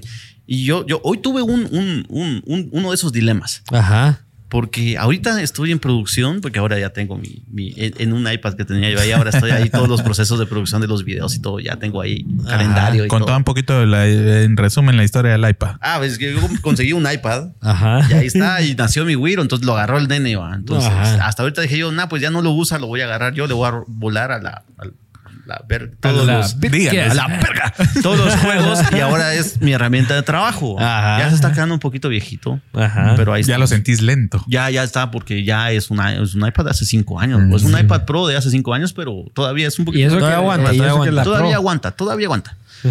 Entonces, hoy estaba haciendo un video que es eh, eh, teorías de conspiración de Guatemala que podrían o no ser pajas. Ajá, Qué bueno. Ajá. Danos un adelanto, danos Hoy- un hoy- adelanto también. Este primer episodio de eso, porque es un primer episodio de esa serie, Ah, habla de, de la teoría de conspiración de que Luna de Xelajú no la escribió Paco Pérez, sino que es de otro cantautor de, de Huehuetenango. Sí, pues. Y está toda la teoría que podría o no ser pajas, porque yo tampoco estoy diciéndoles esto es verdad, esto no, va- va con esa premisa. Ajá, ajá. Entonces, cuando me estaba sentando a, a- a querer grabar, dije, pues puedo poner mi cámara, eh, puedo ponerle un 50 milímetros que tengo ahí, es un tipo, un lente, Ajá. se va a ver desenfocado al fondo. O me puedo sentar en mi escritorio y grabar con la webcam, con la que hago los, los, los streaming, ¿va? Porque Ajá. igual hago streaming a varias cámaras y todo, y hago switcheo y todo, porque estamos tratando de hacer el streaming bien. Sí, ahí he visto que mejoraste ahí con todo el. Ahí lo vas cambiando. Ajá, nos ponemos filtros de video, nos ponemos filtros de audio. Ah. Estamos tratando de hacer el streaming vergas. Sí, está bien, La está gente bien. perdone porque yo quiero vivir de hacer streaming. Ajá. Ah, sí, es esa es la meta. ¿Ah, sí? Yo quiero vivir de hacer streaming. ¿Y, qué juego? Resumen de juego rápido. Ah, pues eh, juego Warzone. Esto estoy jugando Days Gone, pero eh, las donaciones y esa Ajá, charada, ajá. eh, cuando se conecta con el público es durante el just chatting, solo platicando con la Mara. Ah, de veras, ahí es la. Ahí es donde caen las varas. Ah, sí, pues. Hashtag en Twitch están las varas. Tu- Ah, sí, en Twitch están las varas. Cabal. Pero entonces tuve ese dilema. Ajá. Mm, Vengo yo, me siento, me grabo con el fondo desenfocado y la gran. O me siento en mi escritorio porque al final va a ser el mismo contenido. Voy a, voy a ser yo hablando. Entonces. Todavía estoy en ese dilema porque en- iba a empezar a grabar cuando empezaron a caer unos vergazos de agua que no, se va a quemar la compu, voy a apagar un ratito. Pero ahí estoy y, y es lo que les decía. O sea, no lo has empezado. a la hora de la hora, a la gente, pues le pela riel que tu fondo esté desenfocado, ¿va? porque están Ajá. queriendo escuchar que lo hagas con una cámara con El 50 contenido es el que vale. Ellos están buscándote a vos. Ajá. Y quiera que no, pues cuando uno ya llega a tener un público, Una te audiencia. puedes sentar y pelar tomates. Y la gente va a estar viendo cómo pelas tomates, va porque les gusta. O sea, ni siquiera, o sea, ni siquiera es el contenido como tal, sino quién está dando ese Pero Al principio ese es el pero yo creo que cuando no, también. Sosa- son, son dos cosas. Es una mezcla, un, una- un equilibrio. Porque tampoco vas a sentarte y picarte la nariz. No, tenés que entretener a la gente. Y Ajá. por- aunque en TikTok esa mierda se, vol- se volvería Wow, viral. Se vuelve viral, pero todo se puede volver viral y hay público para todo. Vos hay, hay, hay OnlyFans de gente cortándose las uñas de los pies. Y hay público para eso. hay O sea, puedes todo. encontrar para cualquier cosa. Sí, sí, sí, sí. sí. Ahí- a eso Entonces, se resume todo. el público. Ajá. Y, y, y, pues lo importante no es el equipo. Ajá. Es la idea. Es la primero idea. que nada. El equipo es parte de tu proceso como creador de contenido de ir mejorando De poco ir a mejorando. poco. Pero que esa no sea la excusa para no Para no hacerlo. contenido. Ajá. Fíjate. Excelente, Excelente. excelente. Nos quedamos ahí con esa de que el- no hay, o sea, la, la idea es lo que vale Ajá. y con que en Twitch está el pisto. Ha- Hashtag en Twitch está el pisto. En, En Twitch, Twitch están las varas. En Twitch La están las barras. Vos, si yo tengo una duda rapidito. ¿Cómo, co- si siempre me la he preguntado porque yo he visto algunos gamers como, como Chocotaco, por ejemplo, o, o- o Shroud, Shroud, Shroud. Pero siempre, siempre andan leyendo así rápido mientras juegan. ¿Cómo hacen eso vos? Uy, es que O sea, es, es un talento nato andar viendo los comentarios y al mismo tiempo andar severgueando con la Mara Warzone. Es- es- es par- es parte de, de- de- Vos que jugás Warzone, decís. Es que, es que esa, esa duda sí la tengo desde hace años. Porque puto no en Warzone está ahí y te matan. Y si no estás poniendo atención, ¿cómo putas haces que no Va, te maten? Como ellos hacen para aún así jugar, estar concentrados y andar viendo quién les donó 300 dólares y agradecerle y andarles preguntando. Es puro callo, puro callo. Y ya después vos en tu configuración de tu OBS, pues ya activas alarmas donde suena un sonido. Si te, entonces ya volteas a ver, gracias, tal, tal Ah, cosa. ajá. Hijos de es la- parte de, de- de- de- de tu proceso porque no solo es voy a streamear, no. Es voy a streamear, voy a sentarme, voy a saber cómo, voy a aprender cómo se usa OBS, voy a aprender cómo poner alarmas, voy a aprender cómo, cómo eh, todo, todo esto del engagement con tu público porque Twitch es un mundo aparte. Vos eh, Es hay otra puntos del canal, cómo los ponen allí. cómo Es los otra plataforma, cómo es otra funciona eso? plataforma que hay que entender. Sí, cada plataforma es diferente. Y en Exacto. YouTube están los tutoriales de todo, fíjate. Ajá, ajá. Ahí está la Entonces clave. es solo, es puro callo. Y también hay, hay, hay de juegos a juegos, porque yo toda la vida he jugado videojuegos y Ajá. hay juegos, por darte un ejemplo, ahorita estoy jugando Days Gone. Ajá. Que lo pude haber jugado Es de zombies, ¿va? Sí, lo pude haber jugado en Play, pero supe que iba a salir en PC y es mejor jugar en PC porque es mundo Total. aparte. Es otro rollo. Aparte es una pantalla ultra widescreen, es una cosa bien chilera. Pero es un juego de historia. Entonces, ese juego no lo, no lo pongo para transmitir porque a mí me gusta sentarme y jugar. Mirarlo. No estar al pendiente. Tengo que entretener a la gente. Tengo que estar Mm. leyendo. No me tengo que hacer show. Vos No, te disfrutás siento- del juego. Yo me siento y esa parte no es Warzone. Vos, que pero- sí puedo hacerlo. o sea, vos no compartís ese juego con la ese juego, no, ese juego es mío porque Pero- yo estoy disfrutando. A mí me gusta jugar Sí, pues, videojuegos. Pero Sí, sin ves. embargo hay gente, yo he visto hay niños que están viendo videos solo del juego como tal. O sea, ni Sí, siquiera ah, estás hablando, ni siquiera Ah. estás interactuando, solo ven tu gameplay. Solo es el gameplay. ¿Y no has probado eso con Days Gone o no? Igual te preocuparías por entretener. No, lo que pasa es de que hay, hay youtubers grandes, así tipo Fede Lobo, cosas así, que ellos Ah. juegan historias, juegos de historia, y ellos se graban, no están en vivo.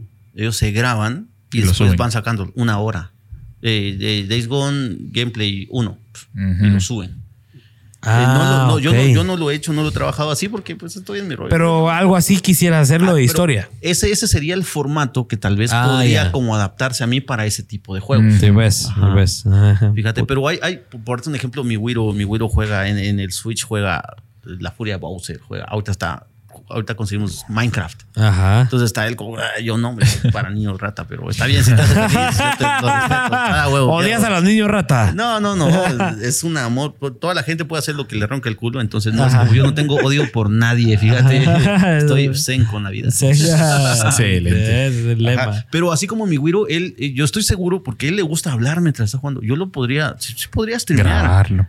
Pero wow, yo no quiero que sea un Macaulay Culkin. Él, Ajá. Que, eh, él esté un poquito más grande y él decida. Y él decida. Es lo que hacen muchos Porque- youtubers, muchos, fa- muchos famosos de hoy en día. Eso hacen. No voy a ser famoso. Podría ser a mi hijo famoso Sí, pero desde ahorita, no, pero lo no, decida. hasta que lo decida. Sí, porque no mala onda con el patojo también. No, no lo quiero explotar ni nada. Entonces, Claro. cuando él lo decida, pues ya vemos qué hacemos, pero que él, que de él nazca. Y ahorita todo está chiquito, entonces Sí, no tiene ni mucha conciencia de eso. Sí, eso es otro rollo. Mira, y hablando rápido ahí que mencionas que Twitch es otra plataforma, ¿cuáles son los puntos claves, los tres puntos claves de Twitch? O sea, ¿cómo funciona a diferencia de YouTube, a diferencia de Facebook y de Instagram, que es de lo que la gente está acostumbrada? Twitch es un mundo aparte. Twitch ¿Cómo es un mundo funciona? aparte. Yo creo que yo no he terminado de despegar en Twitch porque no tengo un horario fijo. Ok. Si yo dijera, voy a estar en vivo eh, miércoles, jueves y viernes de 8 a 10 de la noche, entonces mentiras, yo no tengo tiempo, yo no sé dónde voy a estar entre Ah, semana sí. en la noche, ¿va? Porque ajá, soy ajá. comediante, tengo shows, eh, o estoy de turno, o muchas cosas, ¿va? Entonces no es como que... O sea, en Twitch hay que tener turnos. Hay que tener, hay que tener un horario. Es como que fuera la tele y fuera tenés la tu tele. programa. Exacto. Porque la gente, haces que la gente te espere Cabal. y anheles ahora, por y ejemplo. el secreto de crecer en Twitch es hacer contenido en otras plataformas. Vos Ajá. podés tener tu, tu, hacer tu gameplay, pero de ese gameplay, si vos sos. Porque en Twitch o sos muy cabrón para jugar o sos muy chistoso. Ajá. Son esas dos. O sos Ajá. muy cabrón para jugar o muy chistoso. Entonces, Esas dos son las formas esas de son las formas de, no, de pegar con el público. O sos muy chistoso o sos muy cabrón. Ajá. O, o muy entretenido o lo que quieras. Pero eh, por darles un ejemplo, eh, si uno quiere en Twitch venir y, y hacer eh, eh, contenido en vivo, pues en vivo no te va a estar viendo mucha gente porque, primero que nada, no, no te conocen y Ajá. tu público se ahoga entre mares de gentes que, que ya tienen público y ahí están. va. Ajá. Entonces, el secreto para crecer en Twitch es generar contenido en otras plataformas. Vos venís y estás jugando en Twitch y haces, tenés un gameplay muy de huevo, puedes sacar el clip. Ese clip lo puedes subir. Así a donde te Instagram. veas, cabrón, mataste, pa, pa, pa, sí, pa, lo puedes pa, subir pa. a Instagram, lo puedes subir a Facebook, lo puedes subir a YouTube. Y ahí le decís, aquí a está mi canal de Twitch. Con un link. Este es mi canal, búsquenme o, o- o editando, porque pues uno tiene que saber editar. Si quieres hacer videos, Total. tienes que saber editar. Definitivamente. Entonces puedes poner ahí ya sean los grafiquitos, el texto, síganme en Twitch. Entonces la gente en otros horarios que no estás en vivo va a ver ese contenido y te va a ir Llevártelos. a buscar. Y te va a ir a buscar. O sea, no es que en Twitch tengas que recolectar a toda tu audiencia. No, en Twitch está, y esto es algo muy importante. Si vos vas a hacer streaming, pues, y estás así pendiente de cuánta gente te está viendo y Ajá. eso es lo que está, no vas a hacer nada bueno. Vos tenés que hacer tu streaming ya y lo sacás. Y después, eh, porque eso es algo que me funciona a mí. Yo en Twitch estoy empezando. A mí Ajá. en Twitch me miran 60 personas, tal vez. Si hago streaming en YouTube, Ajá. me miran un promedio 600 personas. Ajá. 600. 600. Pero si hago streaming en Twitch, me miran en promedio 60. Y se Sí, sacan pues. las mismas varas. Ah, de ver, con 60 que con 600. Sí, sí, porque Twitch es otro, otra, otra. Otro nivel. Es otra cultura. En Twitch hay cultura de donación. En Twitch Ajá. hay- entonces Ah, la ya. La, gente está acostumbrada. Ajá. ¿Qué es lo que YouTube empezó hace unos meses? eh, Sí, de en- que puedas donar. Sí, eh, de hecho ya estaba desde antes. Yo hace un año ya empecé a hacer, eh, porque en YouTube, el único dinero que hago yo en YouTube es de donaciones. No es a vi- no es de views. Mis videos no monetizan. Por Ni las malas palabras. No, las malas palabras no importan. Es ¿Qué por- es vos? por el tipo, no sé, pero yo tengo ahí como un shadow banning tanto en Facebook. Shadow banning significa que no te dicen no te qué banean, es. no te banean, solo no llegas a todo el público que te sigue. Shadow banning es, es que no solo no llegas a todo el público, sino cuando vos publicas algo, no te sale en el. En el No te demuestra por qué es que estás baneado. No le llega a toda la Eso, gente que tiene la campanita activada. Ajá, no le llega a la gente. O vos pones tu inicio y el video de, de ese imagen engasado me sale un día después y no me sale en el momento. Ajá. Eso está pasando mucho también en TikTok, vamos, el shadow ban. Y la De- gente se está quejando de eso, seguramente. Sí. bueno, Sí, ya lleva seguro. tiempo. Lo que pasa es que es parte. Vos tenés que aprender porque son cosas. Tienes que no aprender cómo YouTube manos. funciona. No, lo que pasa es que son cosas que no están en tus manos. Entonces vos tenés que buscar soluciones en vez de echarle la culpa a alguien. Porque es bien fácil decir, oh, YouTube es una mierda. No Ajá. me muestra la gente. No, está Ajá. bien. Pues tengo que hacerle huevos porque son cosas que no están en mis manos. Ajá. Yo ajá. me puedo mortificar, me puedo jalar los pelos Ajá, y hacer ajá. por cosas que están en mis manos, que yo puedo decidir qué hacer con ellas. Pero lo que no está, me toca nada más hacerle huevos. y le puedo, así, así, en tu modo. le puedo huevos. hacer, le puedo hacer huevos. Huevos. de una forma negativa o positiva. Ajá, yo me- me puedo poner triste y deprimirme. Ay, no llega la gente. Ay, mi video nada más tiene tantas. ah.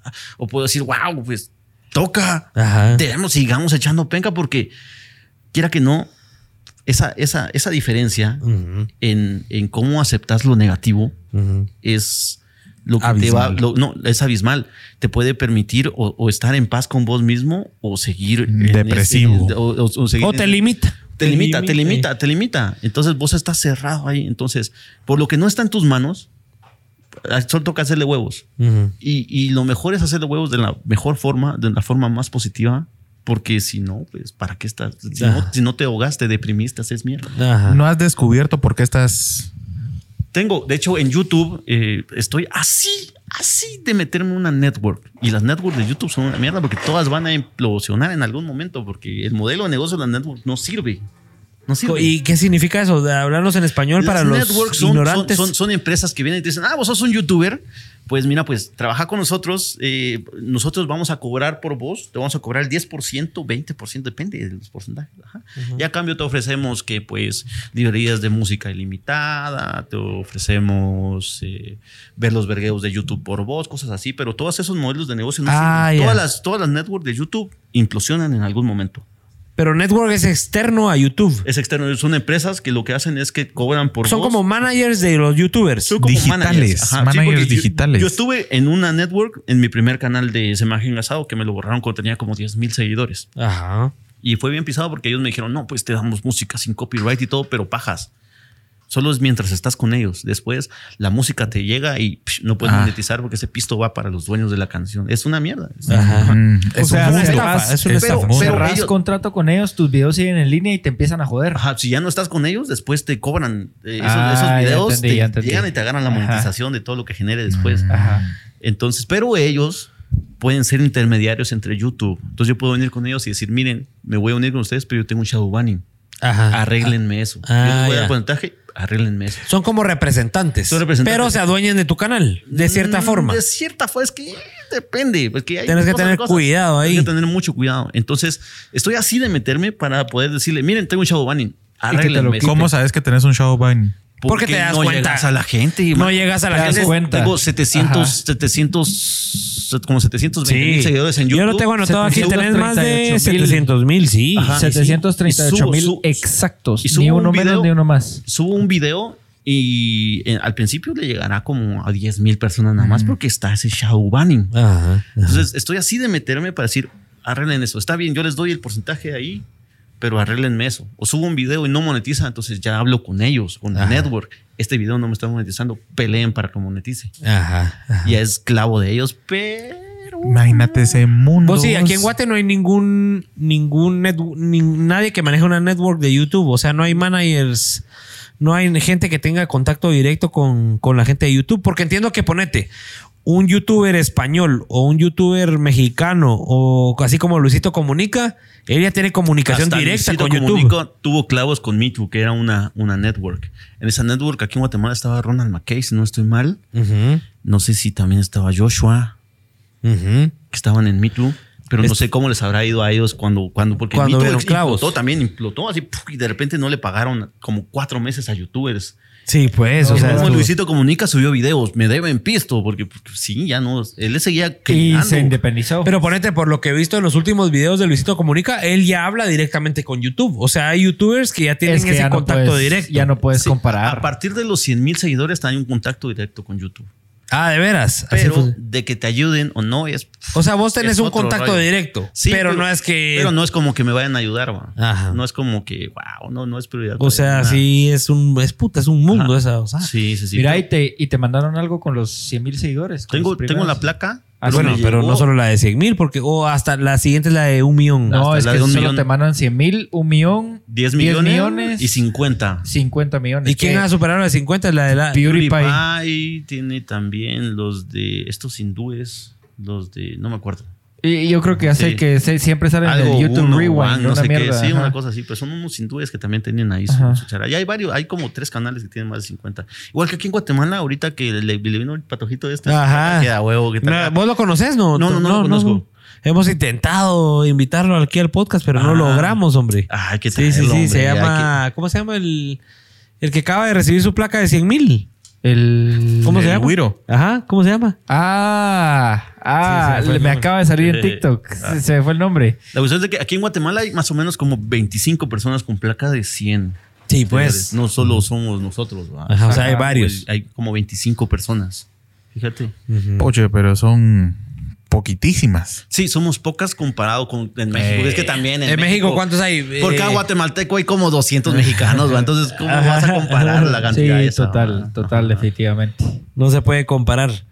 Tenemos aquí eh, una preguntita que, que queríamos hacerte eh, para que la gente entienda tu, tu, tu carrera, tu industria, dónde te mueves, dónde, dónde genera más ese imagen engasado. O sea, cuáles son las plataformas que a vos te permiten vivir de esto. Porque hay un montón de plataformas, está el stand-up ahora. ¿Cómo, ¿Cómo le haces? Uy, mis ingresos, porque como te contaba, pues las carpetas de los vergazos no me monetizan. Entonces, si vos sos un emprendedor, decir, mira, fíjate que tengo mi, mi empresa de zapatos, va.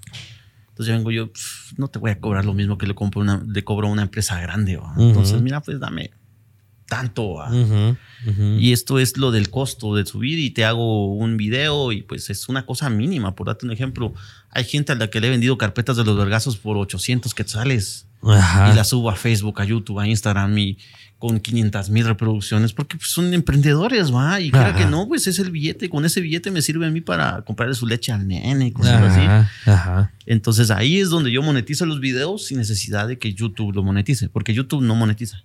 De hecho, es YouTube, más que todo la carpeta de los vergazos, eh, es muchas veces catalogada como violencia, aunque pues no haya Mm. sangre, entonces ya me toca a mí venir y apelar con ellos. Ah, sí, a ponerte vos, en el vos apelame la verga, me dicen.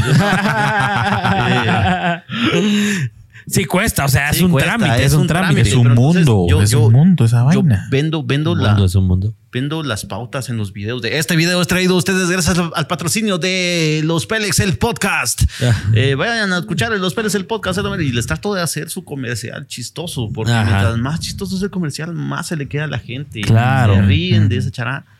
Y va con el video, pues. Claro, y va con el video, entonces. O sea, vas monetizando paralelo a, a- a las plataformas. No son las plataformas la que, las que realmente te aportan. Sí, yo monetizo el, el video. Y Ajá. aparte, pues es, es bien poquito. De YouTube, pues es cuando estoy en vivo y me donan, ese es el pisto que me cae. de Ujú. YouTube. Sí. En Twitch, cuando estoy en vivo y me donan, ese es el pisto que Cabal. me cae de Twitch.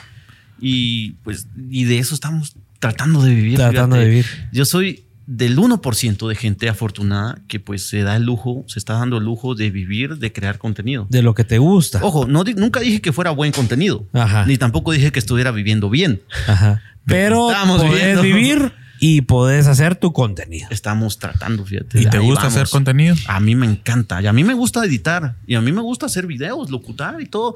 Pero sí también necesito... ¿A estar- vos te gusta en general crear? ¿A vos te gusta crear? Pero también tengo que estar en el, en el mood correcto. Tengo que estar en, en, en- ese Estar en de- sintonía. estar en sintonía porque no es solo de sentarme, voy a locutar. No, tengo que estar bien. Si yo vengo y estoy bravo, o estoy enojado, o estoy triste, pues se escucha, ya no se siente igual y también no me, no me nace Total. Ah, es parte del proceso creativo y cada persona tiene un proceso creativo diferente. Pues, Claro. y, y qué interesante que un montón de nuestros invitados tengan la dicha de decir que se están dedicando a lo que les gusta. Ajá. Sí. Eh, bueno, a eso va apuntado, pero sí, lo hemos Ah. logrado conseguir.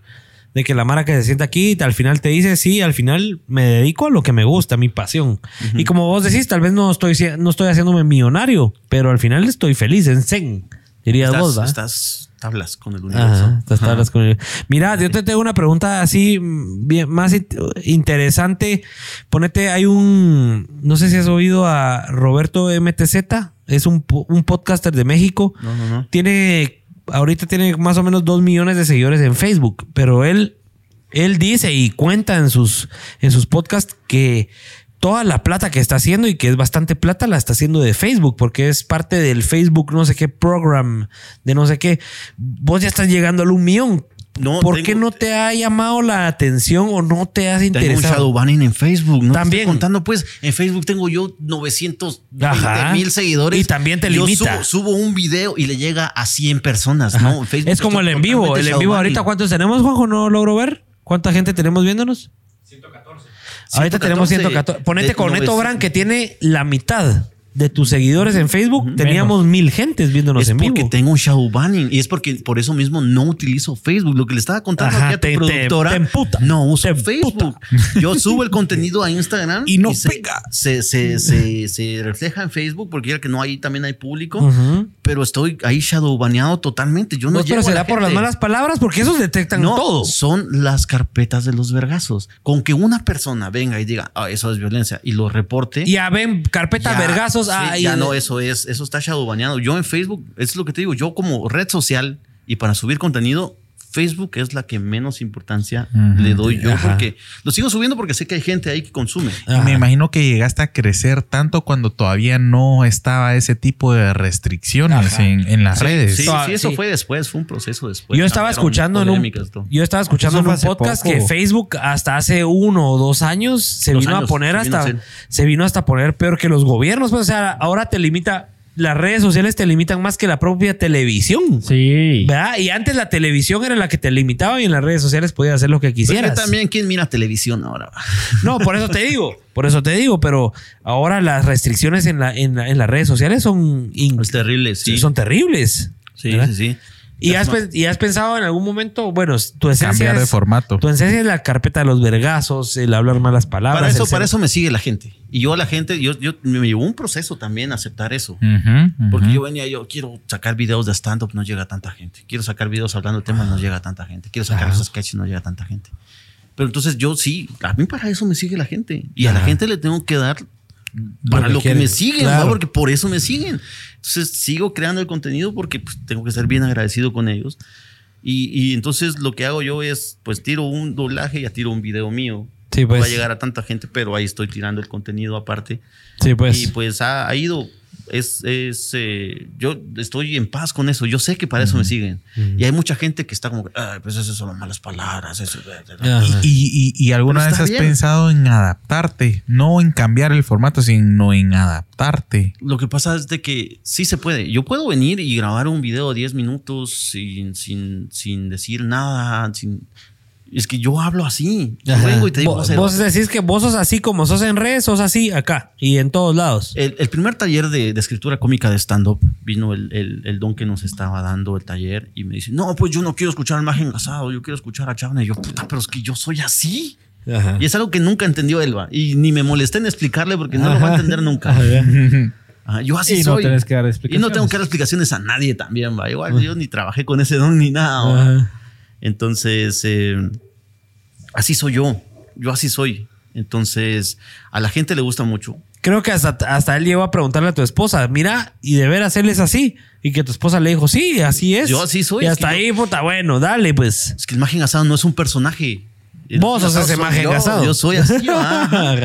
Entonces, pu- puedo cambiar y puedo hacer otro. Y tengo varios formatos de videos De diferentes. adaptación. Porque tengo los consejos, tengo los sketches, tengo los en vivos, tengo Aunque vi unos consejos de los primeros que tenés en el 2017. Qué cae risa. ¿eh? no, bagrísimos así, poche. Es diferente. Y fue Va, un proceso no- también mío, porque yo, si me, si me preguntas a mí, hay, hay cosas, por, por dar un ejemplo, yo ya estoy lo suficientemente deconstruido Ajá. para saber. Yo es que yo ya no puedo venir y decir un chiste, ah, que tu exnovia la puto. No, no se puede, ya no puedo. Ajá. O no, que sí, que, que el remate de, de lo que estoy hablando es que por hueco. No se puede. Porque yo ya, yo estoy consciente que esa es una palabra que la gente usa con odio, que hay gente que han Ajá. matado Eh. usando esa palabra. Ya tenés esos límites que vos decías que Sí. aprendiste. Entonces yo ya, yo ya no lo, yo ya, yo ya no los utilizo igual. Y, y al mismo tiempo, pues de repente miro contenido de Franco Escamilla donde está y putito, puto. que-". Entonces, en, su- en ese contexto va. Y es Mara que Entonces- todavía se anima a hacer Ajá, eso. Sí, porque él está en otro y la gente lo consume, va. Pero Está- es ponete- Pero está bien porque de ahí viene ese video que yo te hablo de la TER, Ajá. del performance. Ajá. ajá, Que está bien, que vos tenés muchas formas de pensar Ajá. y que a veces esas formas se van a, se van a contradecir, Ajá. pero igual vos estás creando el contenido. Es bien chilero, se lo recomiendo mucho. Miren Lo vamos ese a video. ver, lo vamos a ver, de es, fijo. ajá, es bien chilero. Sí. Pero entonces yo ya, ya estoy en otro punto, ya no soy el mismo. De Ya ese cambiaste. contenido. No vengo yo y no lo voy a borrar porque igual no lo puedo ignorar. Yo así era antes, pero ahora ya te puedo Y decir. tenían un montón de vistas igual. Sí, Es lo que- Porque la gente lo consume. Ajá. Pero yo ya no vengo y te voy a decir de eso. Ya no, ya no puedo usar esas charadas. va. Es lo que dicen, no puedes, no te pueden juzgar por tus, por tu, tu forma de pensar o por tu forma de actuar de hace cinco años, pues Exacto. ya eh, hay que actuar. sí. y- Pero hay que saber que todo lo que uno sube Cabal. tiene consecuencias. Exactamente. Entonces- exactamente. Y ahorita que sos famoso, y ponete, yo estaba escuchando el podcast de otra, de otra persona famosa que decía mucha. Yo ahorita eh, no decía mucha porque era mexicano, etcétera, pero decía, güey, yo ahora soy tan famoso que las mierdas que yo escribía en Twitter hace tres años, todas las tuve que borrar. Porque había gente Que se metía tan. 10 mil gentes Ajá. diarias alegándome por esto que yo pensaba hace tres años que ahora pienso puta era un estúpido. Y que tienen Exacto. el tiempo y las ganas de chingarte para Exacto. meterte a hace tres años, bajar todo el Twitter para ver en dónde te joden. Y qué importante eso que decís de, de los límites, porque ponete, estaba escuchando yo a los de la cotorriza, los ubicas. Sí, de ¿Verdad? hecho yo le lo abrí un show a Slobotsky aquí. No, hombre, de veras. Sí, sí, Ay, qué excelente. ¿Cuándo vino Sloboski? Uy, fue la primera vez que me subí a hacer stand-up. Le abrí un show a Slobodsky, Hola. a Don Curiel, a, a Don Curiel, a Franevia, a Mónica Escobedo. Uy, estuvo Sí, increíble. estuvo buenísimo. Ah, sí. Sí. Esa, esa fue la primera vez. Yo me subí a hacer stand-up sin ser stand-up, pero dije, ay, voy a hacer un. Sin monólogo. siquiera tener tu curso Sí, ni sin nada. tener curso. No te ahuevaste. Es un mundo, es un mundo. No Hay te mucha gente que solo se sube sin curso y dice, ay, soy stand pero no, es totalmente diferente. El stand-up tiene una estructura y hasta que la gente no la entienda, no está haciendo stand-up. Estás Ajá. haciendo, estás haciendo a contar chistes, puede ser un cómico. Como ¿Y que- co- y que cómo te fue? Ajá, ¿y cómo te Ah, fue? me fue bien culero, pero a mí no me estaban pagando, entonces pelaba la verga porque ¿qué iban a hacer? No me iban a pagar. No, no me estaban pagando.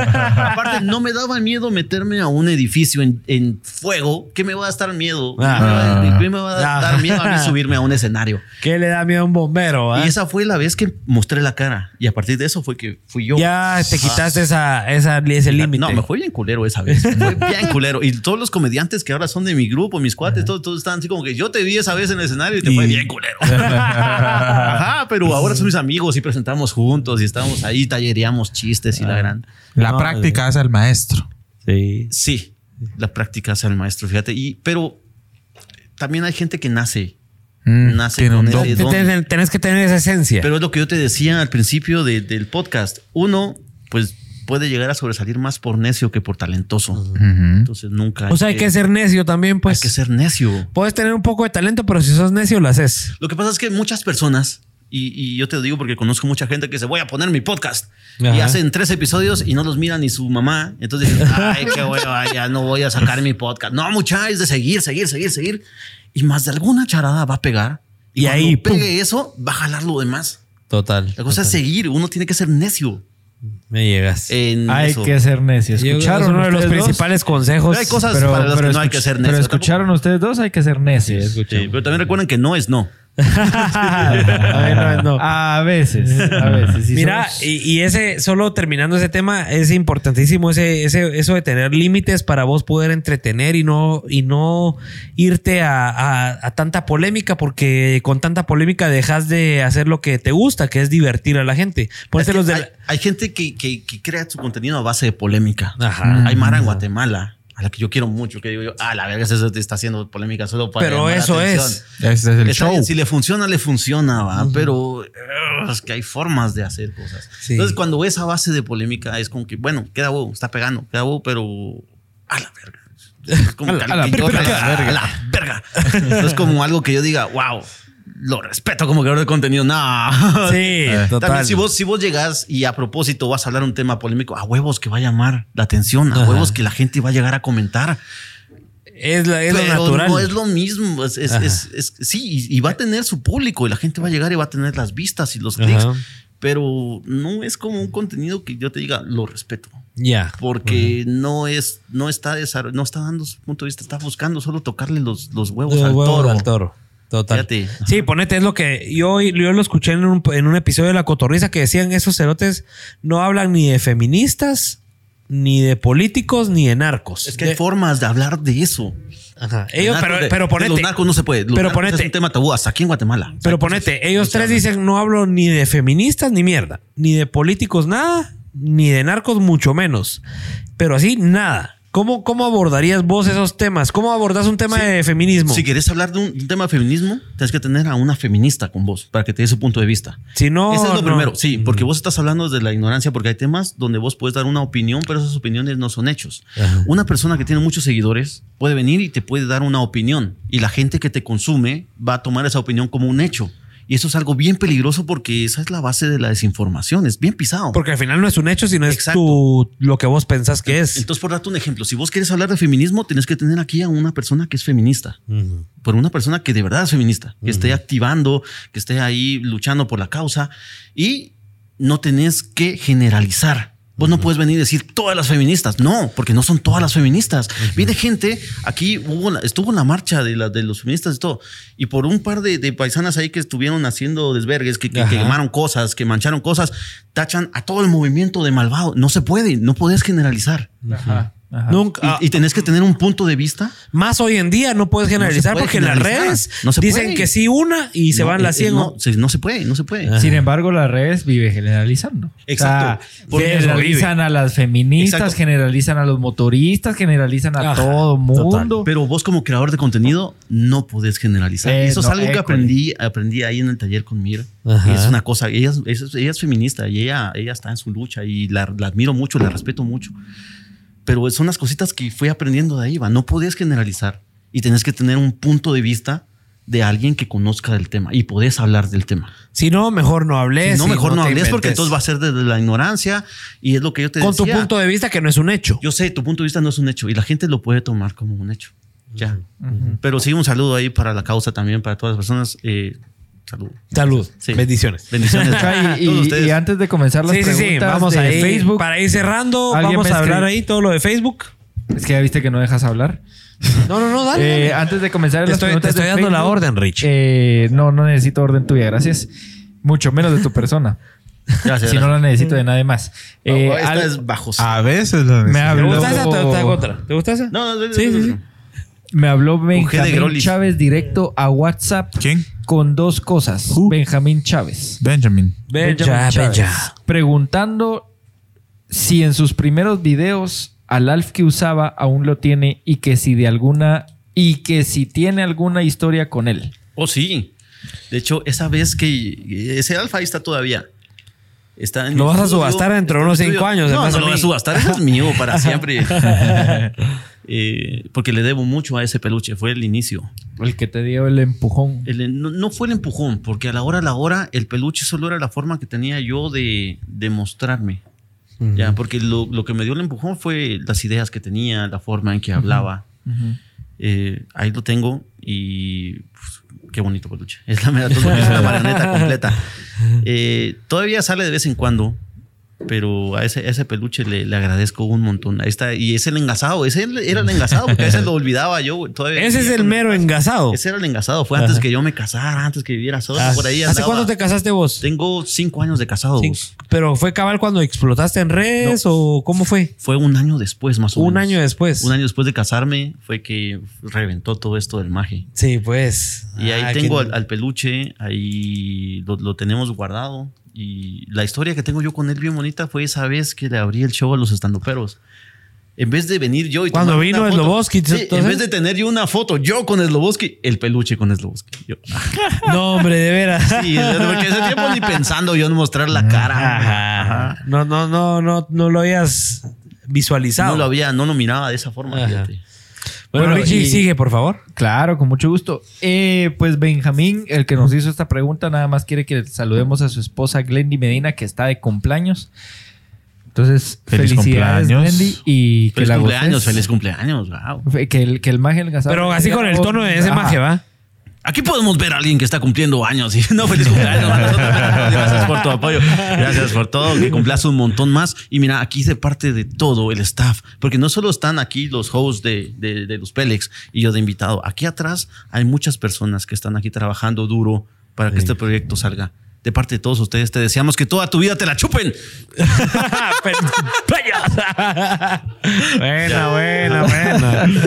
Bueno, y vamos con Juan José Mateo para Pablo. ¿Qué marca de consomé es el que vos deleitaste en tu sueño ahorita? Consomé de pollo mal. Consomé. Vale, no, el, el Maggi. Ay, Maggi, Mag- Maggi es un tipo de consomé, no, no. No, Mahler, creo que. Mahler, es el que se le echa. Mahler. ¿Cuál es el que le echas vos a los nachos? Maler. Mahler. Maler. Hace poco me di cuenta que el logo de Mahler era una olla. En mi vida me había dado cuenta. Ah, no, no, yo no me he fijado. Sí, Ah, pues una olla. míralo, mira el logo de Mahler, es una O sea, olla. Richie, búscatelo ahí, vamos a ver para que todos lo vean, el logo de Mahler. Se Mahler, escribe patrocínanos. M-A-L-H-E-R. El del pollito. Que Vamos a ir rápidos con los comentarios mientras Richie termina ahí. Pablo necesita hijos para tener excusa de comprar chuchería. ¿Ya lo habían leído o no? No, ¿ah? No, no, no. Vamos a ver, Pablo, hijos para chucherías, por favor. Eddie Falla, yo conocí al maje por el video de las presentadoras del clima y por el de los vergazos de los toros. Buenos Gracias. videos. Sí, ese de las presentadoras del clima fue la primera vez que mi esposa. ¿Ya estabas casado? Ya estaba casado porque mi esposa sale. Es el primer video donde sale también mi esposa. Ah, de veras. ya estás viendo culonas que la grabamos. y ahí bueno. Se tiró mi esposa. Mi esposa, esa Debbie, estando pera, también pueden buscarla sí, sí, promocional ahí, todo. ahí la tenemos ahí, la teníamos entre los temas. También es estando pera y todo, ¿ah? Sí, sí, ahí es muy cabrona. De hecho, es más cabrona que yo. ¿Ah, sí? Yo estoy esperando que reviente ella para que me mande. Para que te jale. ahí está, mira su foto tan chula. Ahí, sí. ahí estaba dando un show en un festival en Cobán, creo yo. Sí, fue como el 2019. Cabal. Pero ahí vos empezabas o ella, o ella fue primero o vos la jalaste, No, ¿cómo yo fue? fui primero y lo que pasó fue que eh, ella se iba a graduar de la U y tenía que defender su tesis en frente de tres licenciados y le daba pena hablar en público. Ah, ahí la motivaste. ajá, entonces estaba, estaba el don este donde saqué mi primer taller de stand-up. Y parte de, de sacar este taller es esa, esa parte del manejo de, de público, el hablar en, en público. ¿va? Entonces, de haber sabido, le hubiera metido otro taller más. Pero estuvo talega. Pero sí le estuvo- fue bien. Sí, le Sí, fue muy aprendió bien. todo. Ella salió de ahí eh, ya como comediante. Después eh, tuvo un par de shows con este don.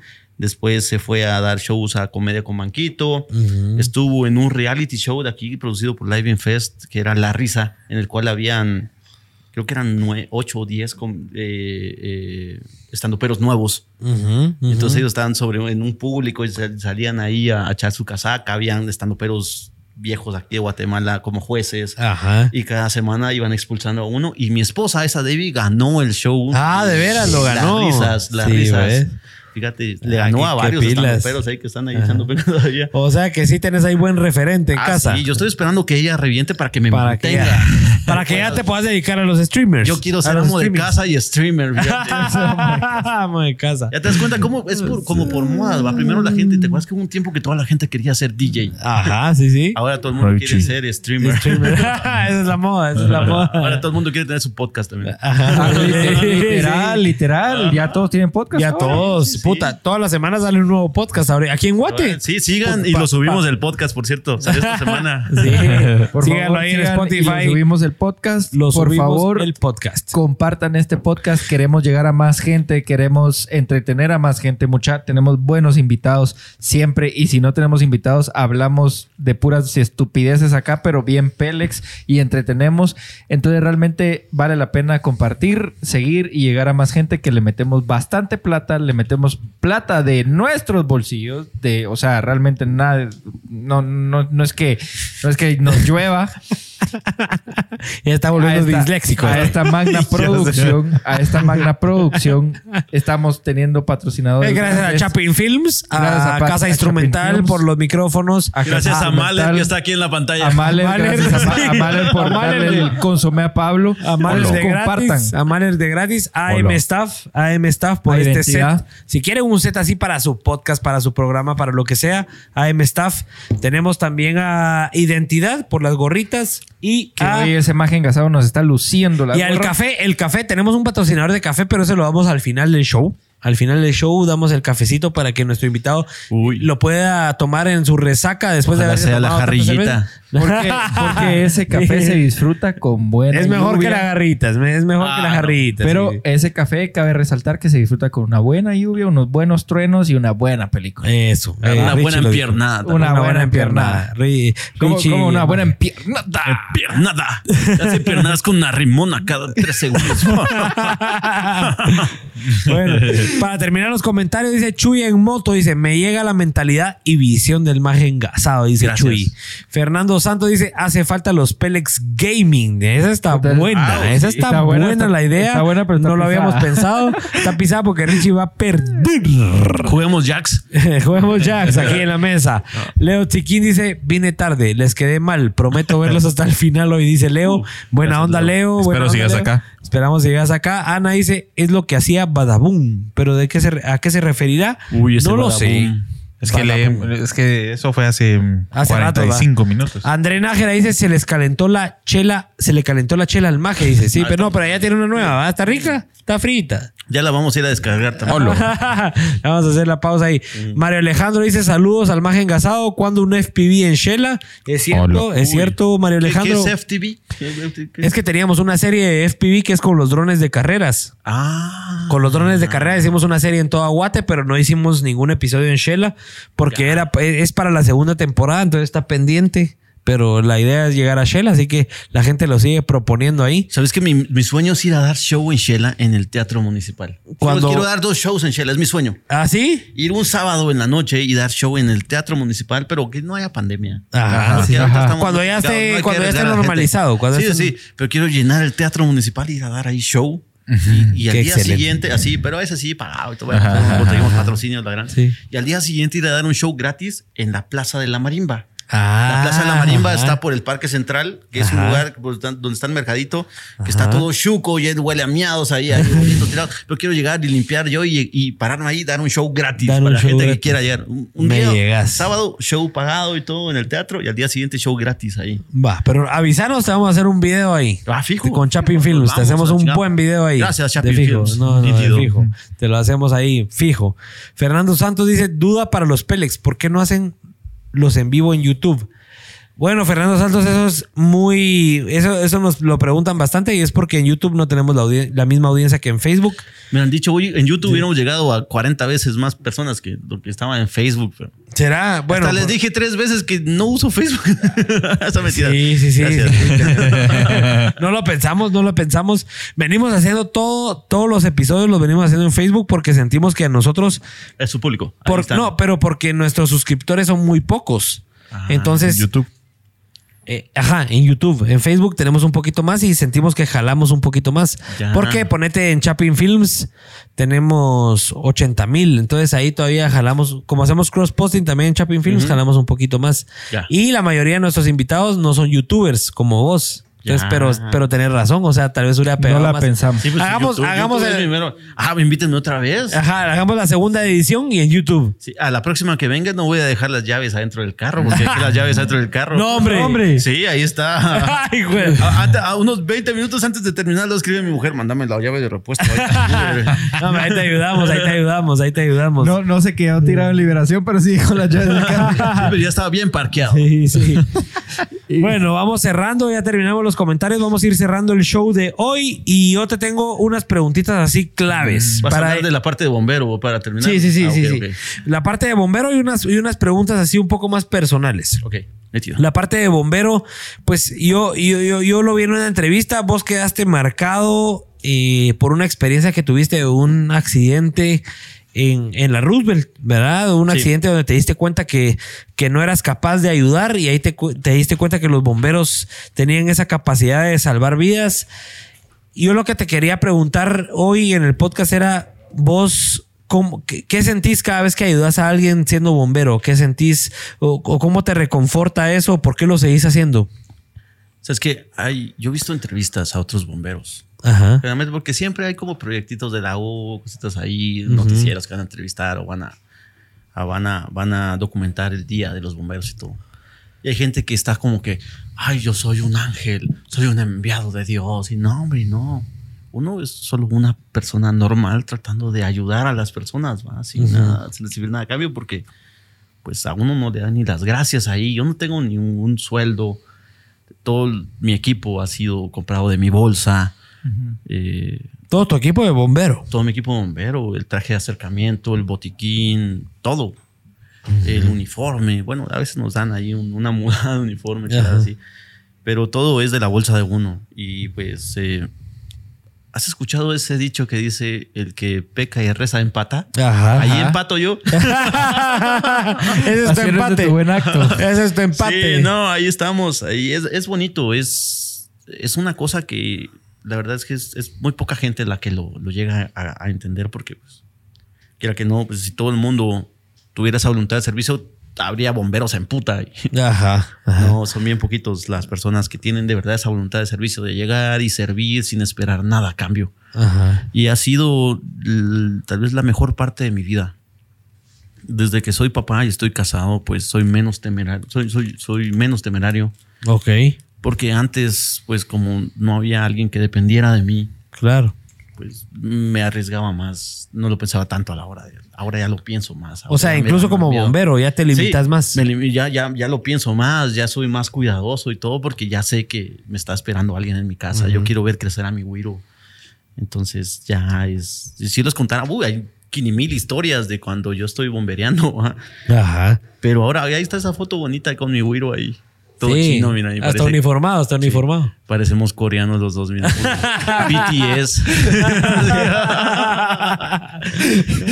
Pero es bien chilero. Ser bombero es la mejor parte de mi vida y no me arrepiento de eso. Me gustaría bomberear más. Desde que empezó la pandemia no he bombereado lo que me gustaría a mí. ¿Y por qué? ¿Por qué si hay, así ha habido más tiempo o has invertido No, más el tiempo en otras ahora- cosas? Ahora me lleva. Es que ahora con la pandemia es mucho más difícil porque, pues, es como uno está más expuesto. Claro. Quiera que no, uno, pues.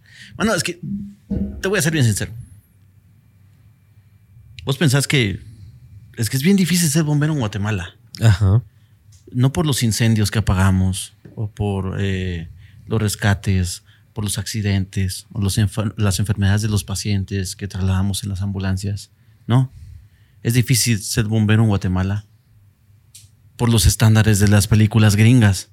Ajá. Ajá. Las personas, sobre todo las mujeres, esperan que lleguen bomberos altos, canches guapos.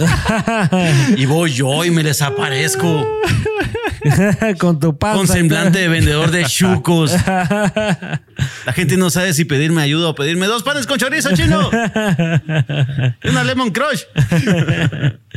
Sí, sí. Sí. No, Ahí pero va, es, es bien chilero. Ah, No, pues, es, bonito ser bombero en Guatemala. Es, es bien chilero. Yo tengo tengo una, una gran parte de mi, de mi rutina de stand-up es contar la experiencia, La experiencia de de ser ser bombero en. Guatemala desde ese punto Te ha de ayudado a formular todo tu, todo tu show. Sí, tengo, tengo ahí va- varios chistes de ser bombero y ahorita tengo chistes de que me vacunaron por ser bombero. Tengo Ajá. chistes de, de los, los, los eh, de cuando atendemos pacientes. Pero siempre son, son chistes. Es que yo tengo mis limitantes. Ajá. O sea, el, el cuerpo de bomberos voluntarios al cual pertenezco me dijeron en su momento, mira, en tus Bajale. redes, en tus redes, no podés mostrar sangre.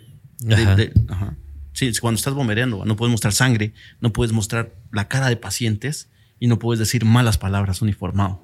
Ajá. Entonces Sí, son cosas que yo sé que si yo soy bombero no, no puedo. ¿va? Tenés tus límites. Tengo los límites. ¿va? Y aparte otras cosas. ¿va? Por, por, por un ejemplo, pues no puedes mostrar en tus redes, pues ninguna cosa donde se muestre a alguien consumiendo drogas, cosas así. Claro, porque, Porque va en contra, de, va en tu- contra de- del- de- del- de la ideología de los bomberos. Ajá. Entonces son cosas que no, no puedo. Y aunque hay gente que dice, ah, entonces te quitan la membresía. No, es que no es eso. Ajá. Aparte.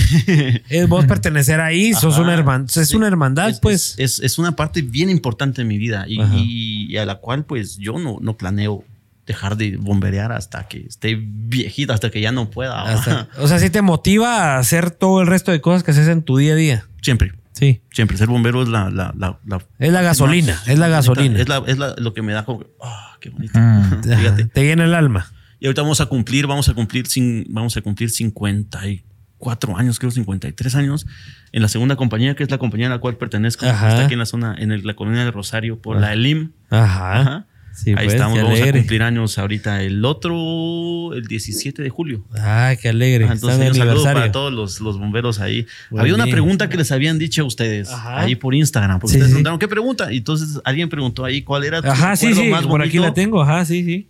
siendo parte de la 42 eh, promoción de bomberos voluntarios, que esa es la Ajá. 40. no, yo fui Ajá, parte 42 CB dice aquí. Andrés Marroquín te la, te la preguntó, cabal. cabal, Él es bombero. Sí, Andrés Marroquín, pues él es, es, es bombero. Ajá. Y la 42 promoción fue, fue la promoción donde yo me gradué de bombero hace, wow, en el 2013, imagínate. Ajá. Ajá. Entonces, eh, creo que mi recuerdo más bonito eh, de la 42 promoción ahí fue algún cam- teníamos un campamento de supervivencia donde no comimos nada durante 48 horas, estábamos ahí. Tan así, así Bien grueso. masacre, así A lo ca- Caibil. Tipo Caibil, porque de hecho habían grupos de cuatro personas y cada grupo tenía un conejo. Ay, y vos te tenía tenías- que cartar. No, no. Vos tenías que ver que el conejo no se muriera. Sí, pues. y si se te moría el conejo, donde fuera parabas, hacías fuego y te comías al conejo. A la gran puta. Entonces, creo que fue durante ese, esa, ¿Se te murió el conejo? No, no, no. Nosotros nos vivió el conejo y todo. Ah, sí. De hecho, Ahí lo tengo en mi casa y no, todo. no. Sobrevivió el conejo y había una compañera que dijo, ya me llevo los conejos, que la gran. Se llevó como 16 conejos. Y se los comió al día siguiente. Al, al mes tenía como 87 conejos. No. No, sí, verga.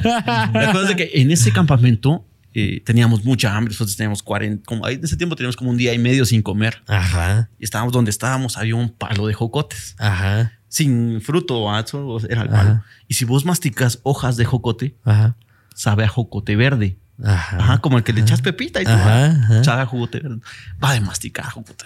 Joder, puchica. Y luego todos con un dolor de estómago desgraciado porque va de masticar jocote, o sea, así, porque no, Ajá. porque nada más Era la hoja, no, era la saliva con saborcito, escupías y te tragabas la saliva porque así de hambre teníamos nosotros. O sea, sí, sí, es duro. Sí, fue genial. Y lo genial fue que, pues, comíamos mierda en grupo.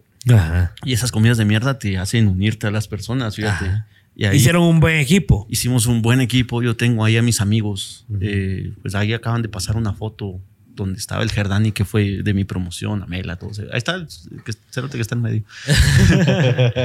Eh, tu mera promo. Sí, de mi mera promo. Eh, Y de mi mera promo, pues ahí también salió el Nig. Nig era bombero voluntario de la tercera compañía y falleció hace como 20 días. Ah, de veras. Sí, ahí siento. le fuimos a hacer eh, vaya y todo. Me dolió mucho porque fue mi amigo, fue mi Ah, hermano. claro, Comimos claro. mierda juntos, sí. Y pues un saludo. Y al cielo, sirviendo, sirviendo. Sirviendo, sí, nos encontramos en incendios. Porque él estaba en otra compañía. Yo estoy en la segunda, Ah, en ya. la tercera. Ah, sí, pues. Y, y la segunda y la tercera, eh, con- aquí cubrimos Misco, ¿verdad? Entonces, están separadas por áreas. Entonces siempre me junté con él ahí en los incendios, en unos accidentes grandes. Ujú. Y trabajamos juntos el Cambrai. Eh, Es una de las experiencias, entiendo que fue la más fuerte como bombero, ¿ah? Sí, hay un mini documental hay un- Ujú. que, que saqué ahí, que por cierto participó en un festival de cine, el documental. ¿Y cómo te fue? Sí, sí. le No fue- ganamos, pero participé. Pero ah. Lo tenés en tu YouTube, ¿ah? Algo. no, en el YouTube creo que está como el tráiler. Ah, ya. Ajá. Lo que pasa es de que como ya sabes cómo son las reglas de YouTube, no, se puede mostrar cosas muy masacres. Y sí estaba grueso, o sea, sí lo... No, no así como que rojo. Explícito, No es explícito, pero sí habían escenas donde pues está im- implícito que habían charadas. Entonces eso no lo puedes subir a YouTube.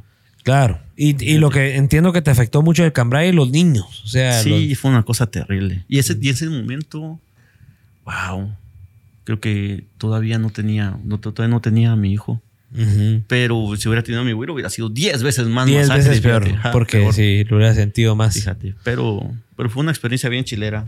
Te formó, te formó. Sí, porque uno saca callo. Vos pensás que hay mucha gente que piensa que los bomberos son insensibles y cosas así, pero no. Pero siempre sentís el cada. Lo que pasa es que cuando uno se mete a sacar el taller de, de- no, no el taller, sino que el curso de entrenamiento, pues al principio te hacen un examen físico para ver que no te vayas a morir en el entrenamiento y un examen psicológico. Claro. Donde miran qué tan propensos sos a deprimirte, a trabajar bajo presión en equipo, a tomar decisiones eh, rápidas o importantes en situaciones de depresión extrema, cositas así. Oh, claro. Ajá. Ajá. Qué interesante entonces, se escucha. Entonces, hay muchas, hay muchas personas que no pasan el examen psicológico porque dicen, mira, usted Ahí se queda. no tiene, no, puede que le haga mal. Ajá. Y aún así hay gente que saca todo el, el- el- el entrenamiento y después cuando les tocan las prácticas de ambulancia dicen, dicen no, esto no es para mí. Ni aguantan. que No va.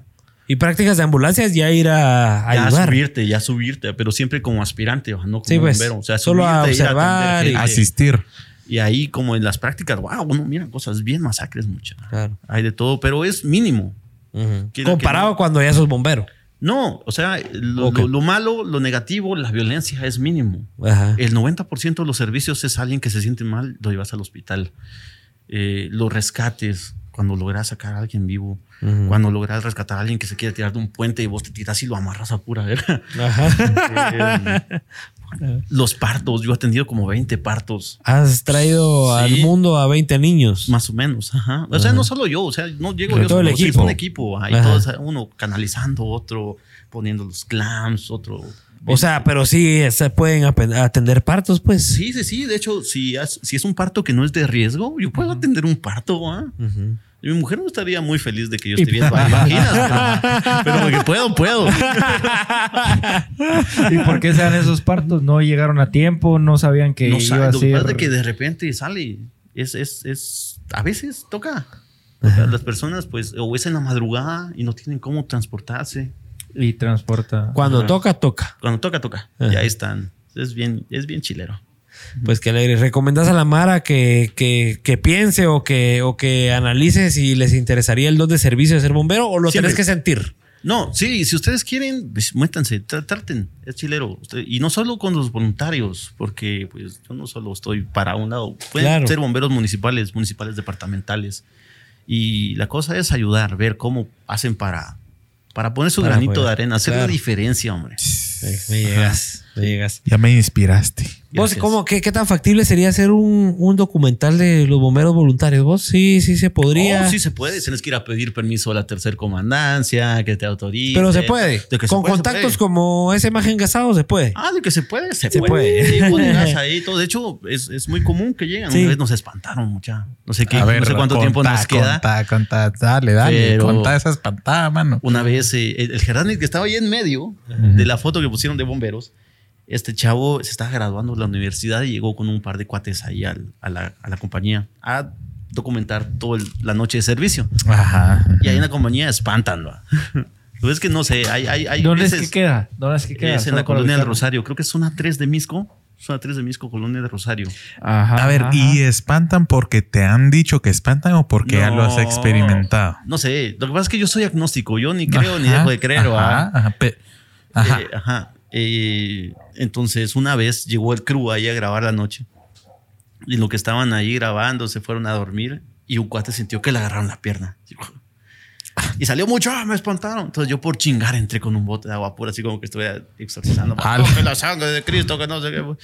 Chingando, ¿va? Y cuando salí del cuarto, ahí hay una mesa de billar mucha. Ujú, ujú. Y estaban las bolas, pues así. ¡Fra! Me avientan las bolas. ¡fra! Yo digo que No. puta, no, yo ya no voy a chingar. Muchas buenas noches, me voy a ir a dormir de una vez. Ahí me avisan cualquier De la. Sí, así. Y dije yo, no, mi huevo, yo ya no chingo. Sí, o sea, está bien que estaba chingando. ni- ¿Cre- ni- ¿Creíste en ese momento en los espantos? Lo que pasa es de que como que hay cosas que están fuera de mi entendimiento y yo ni me voy a molestar en tratar de entenderlas. cerote, porque- Ah, no, no, no, no te estoy diciendo que trates, pero o sea, viste, ah, no estaba, o sea, sí algo, pasa. algo chingó. Hay algo Esta- me dijo, no estés chingando. Ajá. Yo dije, va, no, no, voy a chingar. chingando. Yo no, y, y ni te voy a discutir ni verga.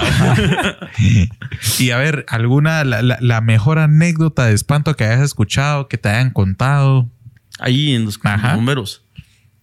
Lo que pasa es de que había un compañero que, que había fallecido, creo que falleció ahí en la compañía años antes de que yo llegara a ser bombero. Entonces él tenía su nombre. Eh, no lo voy a decir por Ujú, respeto a él y a su familia, pero entonces eh, mucha gente cuando, cuando pasa algo le gritan tal, tal, tal, deja de estar chingando. Lo clásico. Cabal, sí. Entonces sí hay historias ahí de, de compañeros donde sí sienten como que, wow. ¿Su presencia o qué? No, Ah. güey, son cosas, yo te digo, no es que no son que estén chingando, es como que se, siente ahí como que te están agarrando.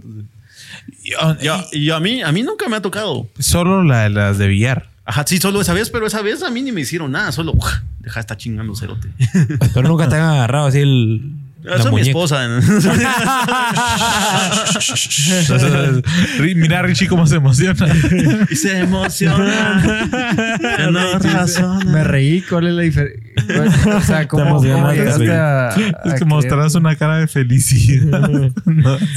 Bueno, nuestra productora que está Porque malherida, nuestra productora que está malherida dice ya show mucha y cuando pone eso es de que ya, ya estamos llegando a la hora. Pero no, ha estado alegrísimo y vamos a cerrar con estas preguntas. ¿Qué te parece? Dale, dale. ¿Qué te parece, Chavner? Te tengo unas preguntas interesantes aquí. Voy a responder. Y así, estas, estas son Sí, preguntas y respuestas rápidas. Dale, pues, dale. Dice, ¿cuál es el dato que consideras más vergonzoso sobre vos? Mm, me bajaron un bote, de un botellazo este diente cuando estaba Ah, patojo. o sea, ese es falso. Sí, este diente de aquí es falso. Sí, ustedes han visto esos patojos que son brincones porque no se han encontrado su tata en la calle. Ajá. Pues yo me encontré mi tata. Te lo- y- eh, pero botellazo. Un botellazo. Sí, y era un botellazo de alito. Si hubiera sido botella normal, así tipo estas, hubiera- me han bajado dos. Sí, güey, ¿Qué, qué es lo más raro que has visto en la casa de alguien más? Ufale. Así, lo que entraste a la casa de alguien más y viste algo así raro. Mi primer novia, mucha. Ajá. En su casa no echaban agua hasta que hicieran popó, entonces se juntaba mucho pipí. No, hombre. Y yo no decía nada porque caliente quería coger. No echaban agua. O sea, es- esperaban a juntar a que alguien hiciera popó para echar agua. Sí, sí, sí. O sea, pues era agua. así. No es como que no tuviera nada. Yo, donde yo vivo no hay agua todo el día. Sí, A está, la gran sí, puta, verga. qué asco. Estaba gruesa, estaba gruesa. Qué bueno que fue solo novia. ¿Qué harías si te encontraras sin papel en un baño público? Uy, el Ese- calcetín, es- está bien. Porque uno tiene que saber cuándo sacrificar partes y uno tiene que saber cuándo dejar ir cosas. Ajá. El calcetín se va a la verga. ¿Y ya te ha pasado? Sí, sí, Sí, sí, ha pasado. Una vez en un concierto del Buki, muchacho. Porque a mí me gusta ir a ver al Buki en vivo Ajá. porque mientras más a verga entres, mejor canta el cerote. Entonces yo llegué ahí, fui, entramos y a- y la- afuera me dieron, un- compré una foto del Buki así grande. Ajá. Buki, así, oh. Y aquí la tenía yo y decía yo, mira que tengo en mi corazón, el Buki. Ajá. Entonces, acá dije, voy al baño porque cada- yo, a la verga. Entonces fui y no había papel. Hijo. A la verga, se fue chuca la foto del Buki. La, la arrugué, la arrugué para que no me. La arrugué para que no me raspara, va, porque el secreto es arrugar el papel. Ajá. Hay que arrugar. Entonces salí y la, Sí, la- la foto del Buki, ay, la perdí. Pero no, la foto del Buki se fue chuca. Se fue. Sí, Literal. ¿Cuánto Sí. te costó esa limpiada? Cinco quetzales. No, diez quetzales me costó la foto del Buki. Diez quetzales, pero supe administrarla bien. La supiste. Distribuirla Sí, cada sí, sí, hay que partirla a la mitad y entonces ya eran dos. Si te arrestaran por algún motivo, ¿qué creerían tus amigos o tu familia que has hecho? Wow, me van a a la gran. ¿Qué creen que, que, que hiciste? Si te arrestan hoy, mi amor, me arrestaron. ¿Qué cree, qué, qué cree tu esposa que hiciste? Wow. Tal vez sería por estar manejando con olor a cerveza, aunque no esté a verga, porque como ahí las policías no les consta que estás a verga, ¿no? Ajá, igual con te un poquito, sí, sí, sí, con un poquito que hablas ya te pueden meter el Ajá. huevo. Y Bueno. como no ando pisto para sobornar, un saludo para la Policía Nacional Civil ahí que te piden pisto aunque no seas, eh, no estés cagándola.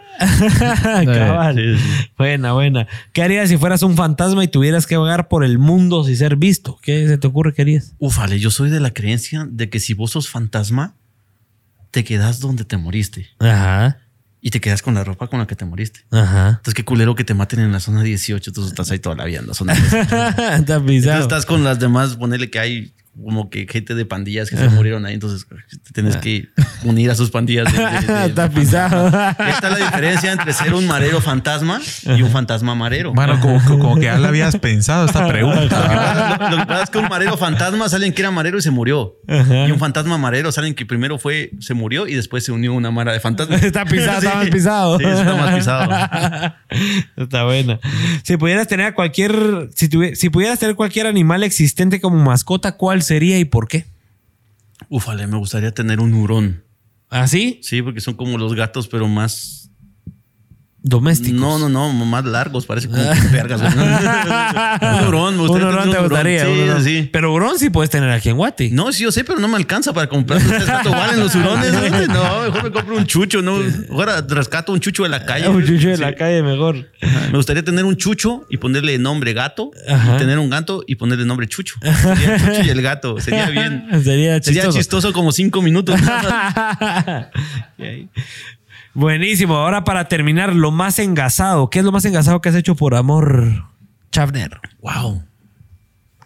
Me casé con mi esposa. es que la había embarazado. eso, eso sí es lo más engasado. Sí, sí, sí. ¿Qué es lo más engasado que te ha regalado un fan? Wow. Mi fan arts. que Son dibujos. Me han dibujado. Eso es lo más virgo que te han Lo regalado. más Virgo, los fanarts que me han dado, o sea, no todos, pero la mayoría los tengo impresos y están enmarcados en mi estudio. Ah, de veras. Ajá, ahí están. Porque ¿Y yo el que tenés de bombero, ¿y ese es fan art o ese vos lo hiciste? eh, es que es una foto la que yo tengo en perfil y la gente la agarra y la dibuja y me han dibujado como bombero, como cochito, me han dibujado como bombero eh, con tiza, me han dibujado bien culero, me han dibujado bien de a huevo, pero igual todos los fanarts se agradecen y, y, pues aquí los llevo en el corazón mucha porque que alguien se tome la molestia de sentarse y decir voy a dibujar algún así como ese, mira. lo admiro, sí. Así como ese, ese lo hizo el Mushroom, Ajá. el, mushroom, el chejo, es la mera tos ese cerote. Ajá. Ahí te pareces Es a cuate Franco tuyo. Escamilla. Es cuate mío, ajá. Mira, Pero Franco después, Escamilla. después nos hicimos cuates. Ahí te pareces a Franco Escamilla. Yo en todos lados me parezco. yo- vos, es que yo me parezco en todos lados a toda la mara. Yo soy bien genérico. vos. A mí La gente no me reconoce por la cara, me reconoce por la voz. Por la voz. Por la voz. ¿Cuál es tu don más engasado? Dirías, ¿cuál es tu don más engasado? Puedo tronarme los dedos de los pies. Vamos a ver. Hoy pues voy a bajar el Ah, micrófono dale, a ver dale, si lo escuchan. Dale, dale, dale. Ajá. Me acalambré por estarme tronando. A ver, Richie, te va a hacer masaje calabramiento. Qué bueno que porque so- se va a emocionar. Me llegas, estuvo buena, estuvo buena. Buenísima. ¿Qué es lo más engasado que has comido, Chavner? Uy, una vez estaba en México, fue en México DF, Ajá. y estábamos en Xochimilco, creo que es donde están las trajineras, y se acercó un- una, una que vendía comida. Ajá. Yo dije, wow, yo voy a probar algo que nunca he probado nunca. Entonces me dieron unos chilaquiles de nopal, creo yo que fue. Ajá. Y pues me los comí por la experiencia, ¿va? Ajá. Pero estaban culerísimos. Ajá, está malísimo. Dije yo, wow, me hubiera comido algo mil veces más rico porque hasta estaba feo, hasta olían feo. Ah, y luego le, le- le dije a la trajinera, abuela, y yo, no, esto está feo. No. Sí, entonces como que eso fue como lo más engasado, pero lo, lo- por la- lo- lo- me lo comí solo por la experiencia. Sí, pues para probar tacos de nogal. A huevos, porque si vas a, a donde fueras, haz lo que vieres. Haz lo que vieres. No sé, no sé, yo no, yo no hablo castellano antiguo. Me miras cara de español, no. A mí me miras cara de los que vinieron a conquistar los españoles. Así había una pregunta en Instagram.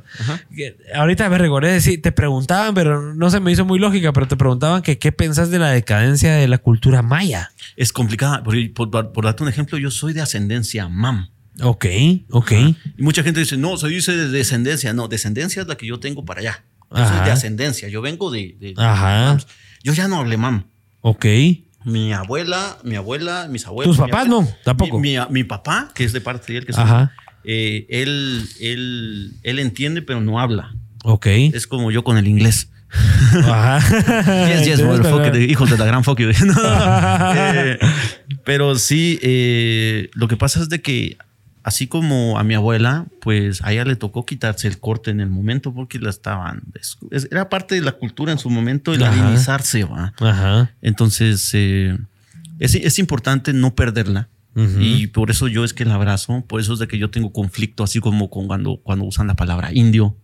Así te, te, te molesta. No, no pasa- usas en tus chistes sí, ni Lo que nada. pasa es que hay mucha gente que dice, no, es que no es en el contexto de insulto, no es que es para la actitud. No, pero es igual, es una palabra que usan con odio, ¿va? entonces es, es complicado. O sea, vos en tus chistes jamás usas ese indio cerote. Nunca. Sí, no, es- no te digo que no lo usaría, porque Ajá. se puede hablar, puedes hablar de cualquier tema. Y yo, que tengo ascendencia maya, o alguien que sea de ascendencia, o, o alguien que tenga ascendencia indígena, puede venir y te puede hablar. Es como las personas afroamericanas que te pueden hablar de la palabra con N, Ajá. porque ellos Nica. tienen, ajá, porque ellos tienen el, el- ellos tienen el- la potestad, ellos tienen, y, y ellos son las, las mejores personas para hablarte de- del contexto. Como lo que hablas de los feministas, si tenés una Exacto, feminista. ajá, ellos tienen el contexto, ellos te pueden hablar de eso.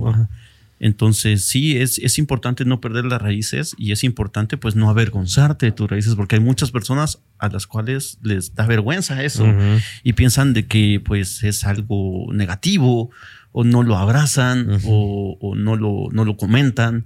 Entonces, sí, mucha... Vos lo, lo, lo guardás, vos sí lo Yo, respetás. y yo lo- sí, pero es que yo no puedo venir y hablarte de eso porque yo no hablo mam. Yo te digo, tengo ascendencia mam, pero yo no hablo mam. Entonces, desde mi, desde mi privilegio, desde donde estoy, no te puedo opinar. Sí, pues. Ya. Pero sí, hay que, hay que abrazarla, porque es lo que nos hace únicos. Y nosotros, quiera que no, pues eh, tenemos una cultura muy rica y hay que saber aprovecharla, hay que saber hablar de ella, pero hay que también o sea, Tener aprender de la el- cultura, aprender de la cultura. A mí me gustaría aprender a hablar mam, porque sé que es parte de mi cultura. Imagínate estar haciendo carpeta de los vergazos en MAM. Sí, no, pero eh, imagínate qué, bon- qué ¿Cómo bonito. No, pero imagínate qué bonito en ese espacio mío venir y, y- y introducir Ajá, frases en mam. exacto. Tenés ese a poder, gente- tenés ese poder. Hay muchas personas que me dicen, vos tus videos deberías de hacerlos con un español más neutro para llegar a más personas. Y yo, no, pero es que a mí me habla gente de Argentina, de Chile, Ajá, de ajá. México, que dicen, vos yo te digo a mis amigos cerote. Porque Porque vos decís qué bonito sería poder, poder eh, compartir esa parte de la Claro. cultura, pero esa, esa todavía no la, no, la, no la tengo yo. Me gustaría aprenderla en algún Y a momento. poder compartir. Y poder compartir. Porque tenés ese personas. poder, que es un, poder que no muchos tienen. Cabal. Sí. Me llegas. ¿Qué es lo más engasado que has hecho por dinero? Ufale. Porque te den plata. ¿Qué es lo más engasado que has hecho? Wow. Que, creo que por plata, que no me dan mucha plata, fíjate. No tengo la oportunidad de hacer cosas por plata, así como que wow. No, fíjate que no tengo algo. No, que no, diga no yo, te ocurre wow. algo rápido. No. Algo- no, algo así que por plata, ¿Algún no. chiste que no hayas querido hacer? ¿Algún stand-up que no hayas querido hacer? Hay, hay como que temas, pero es por eso te digo, yo ya sé de que hay cosas que puedo hablar y cosas que no puedo hablar. De todo se puede hablar, pero tienes que tener contexto y tienes que. Siempre que digas una verdad, Ajá. Siempre que digas una verdad y hables desde tu privilegio, puedes hablar de cualquier tema. Si no tenés esos dos factores, mejor no. Lo que pasa es que si vos venís y decís algo, aunque sea polémico, pero estás diciendo una verdad que la gente diga, wow, no la puedes refutar porque es algo que es cierto, Ajá. ajá, eh, puedes hablar del tema Ajá. y que no generalices, va, no puedes Ajá. generalizar, no puedes decir todas las mujeres o todos los hombres, no se puede, no puedes generalizar. Pero de ahí algo que no toque en mi stand-up, creo que.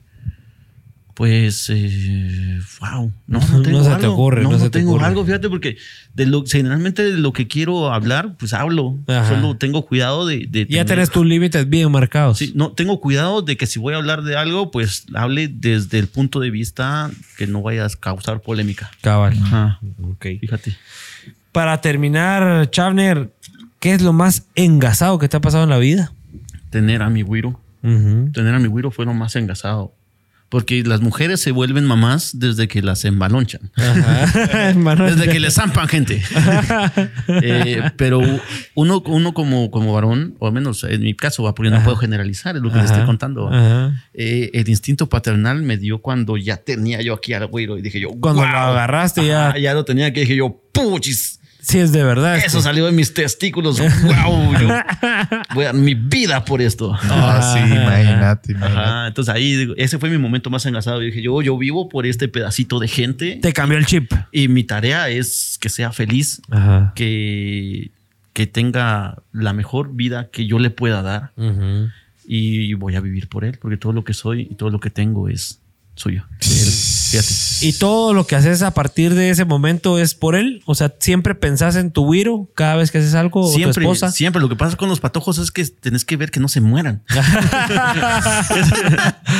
Entonces. Qué grueso. Sí, no. Qué grueso, serio. pero qué verdad. Tenés que ver, tenés que ver que coma, tenés que ver que se estudie, que estudie, tenés que ver que esté cómodo, tenés que ver que tenga la mejor calidad de vida que vos le puedas dar Ajá, con los recursos que vos tengas en su momento. Ajá. Ajá. Entonces, eso, eso es lo más engasado, bro. Sí. Y te podría decir que el motor de tu vida en este momento es tu Wiro.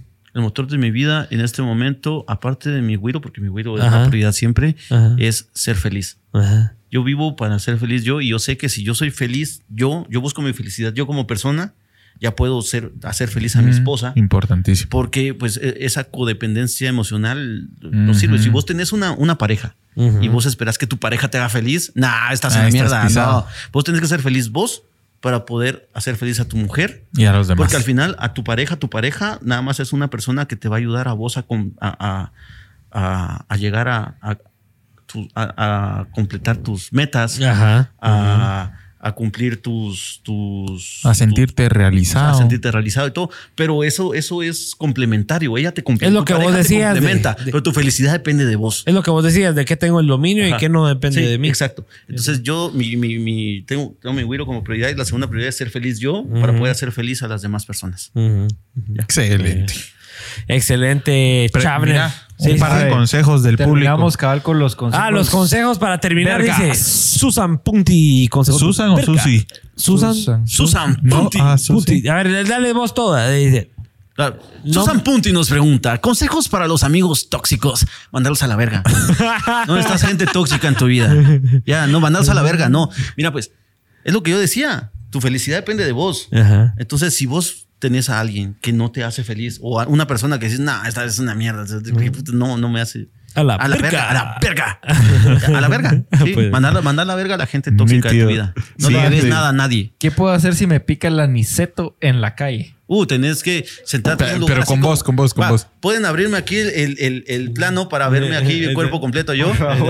Se sientan en un lugar, ajá, y hace- hacen así. y eso es un tipo de, de rascamiento así. Ajá, ahí está rascando. Güey, puta, boté la cerveza. Te cayó Las la botellas. pizza. Así. ¿Y si vas en la calle y no estás sentado? Ah. Entonces, eh, vos vas en la calle caminando como que. Tú ya haces como que un. Las apretás. Sí, las sí. apretás. Sí, es como que. Las rosas. Sí, sí. Pero ahí depende de cada aniceto, porque cada aniceto es diferente. Hay de arrugas a arrugas.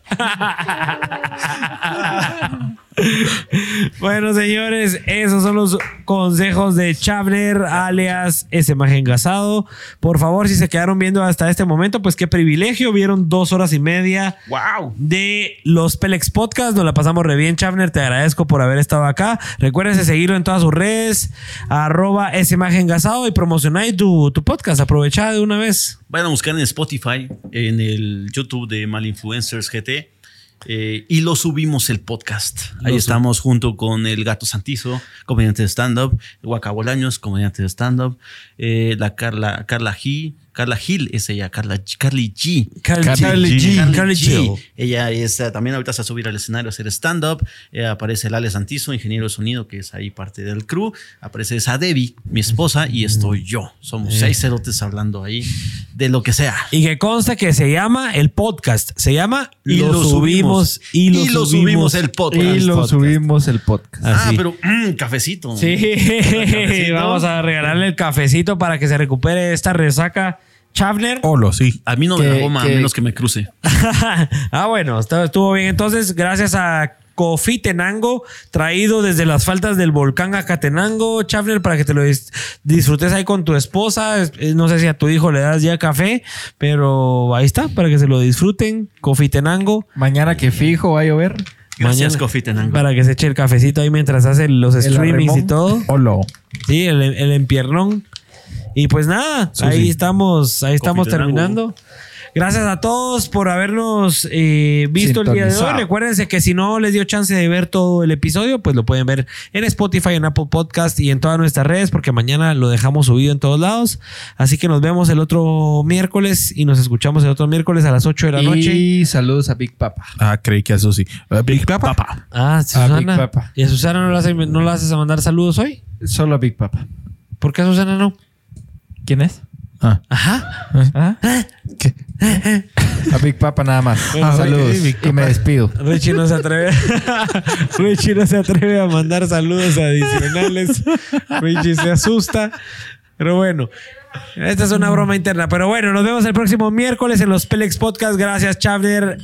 Ese imagen gasado estuvo chilerísima la conversación. Y nos vemos el otro miércoles. Sayonara. Saludos. Chao, bye. Alice.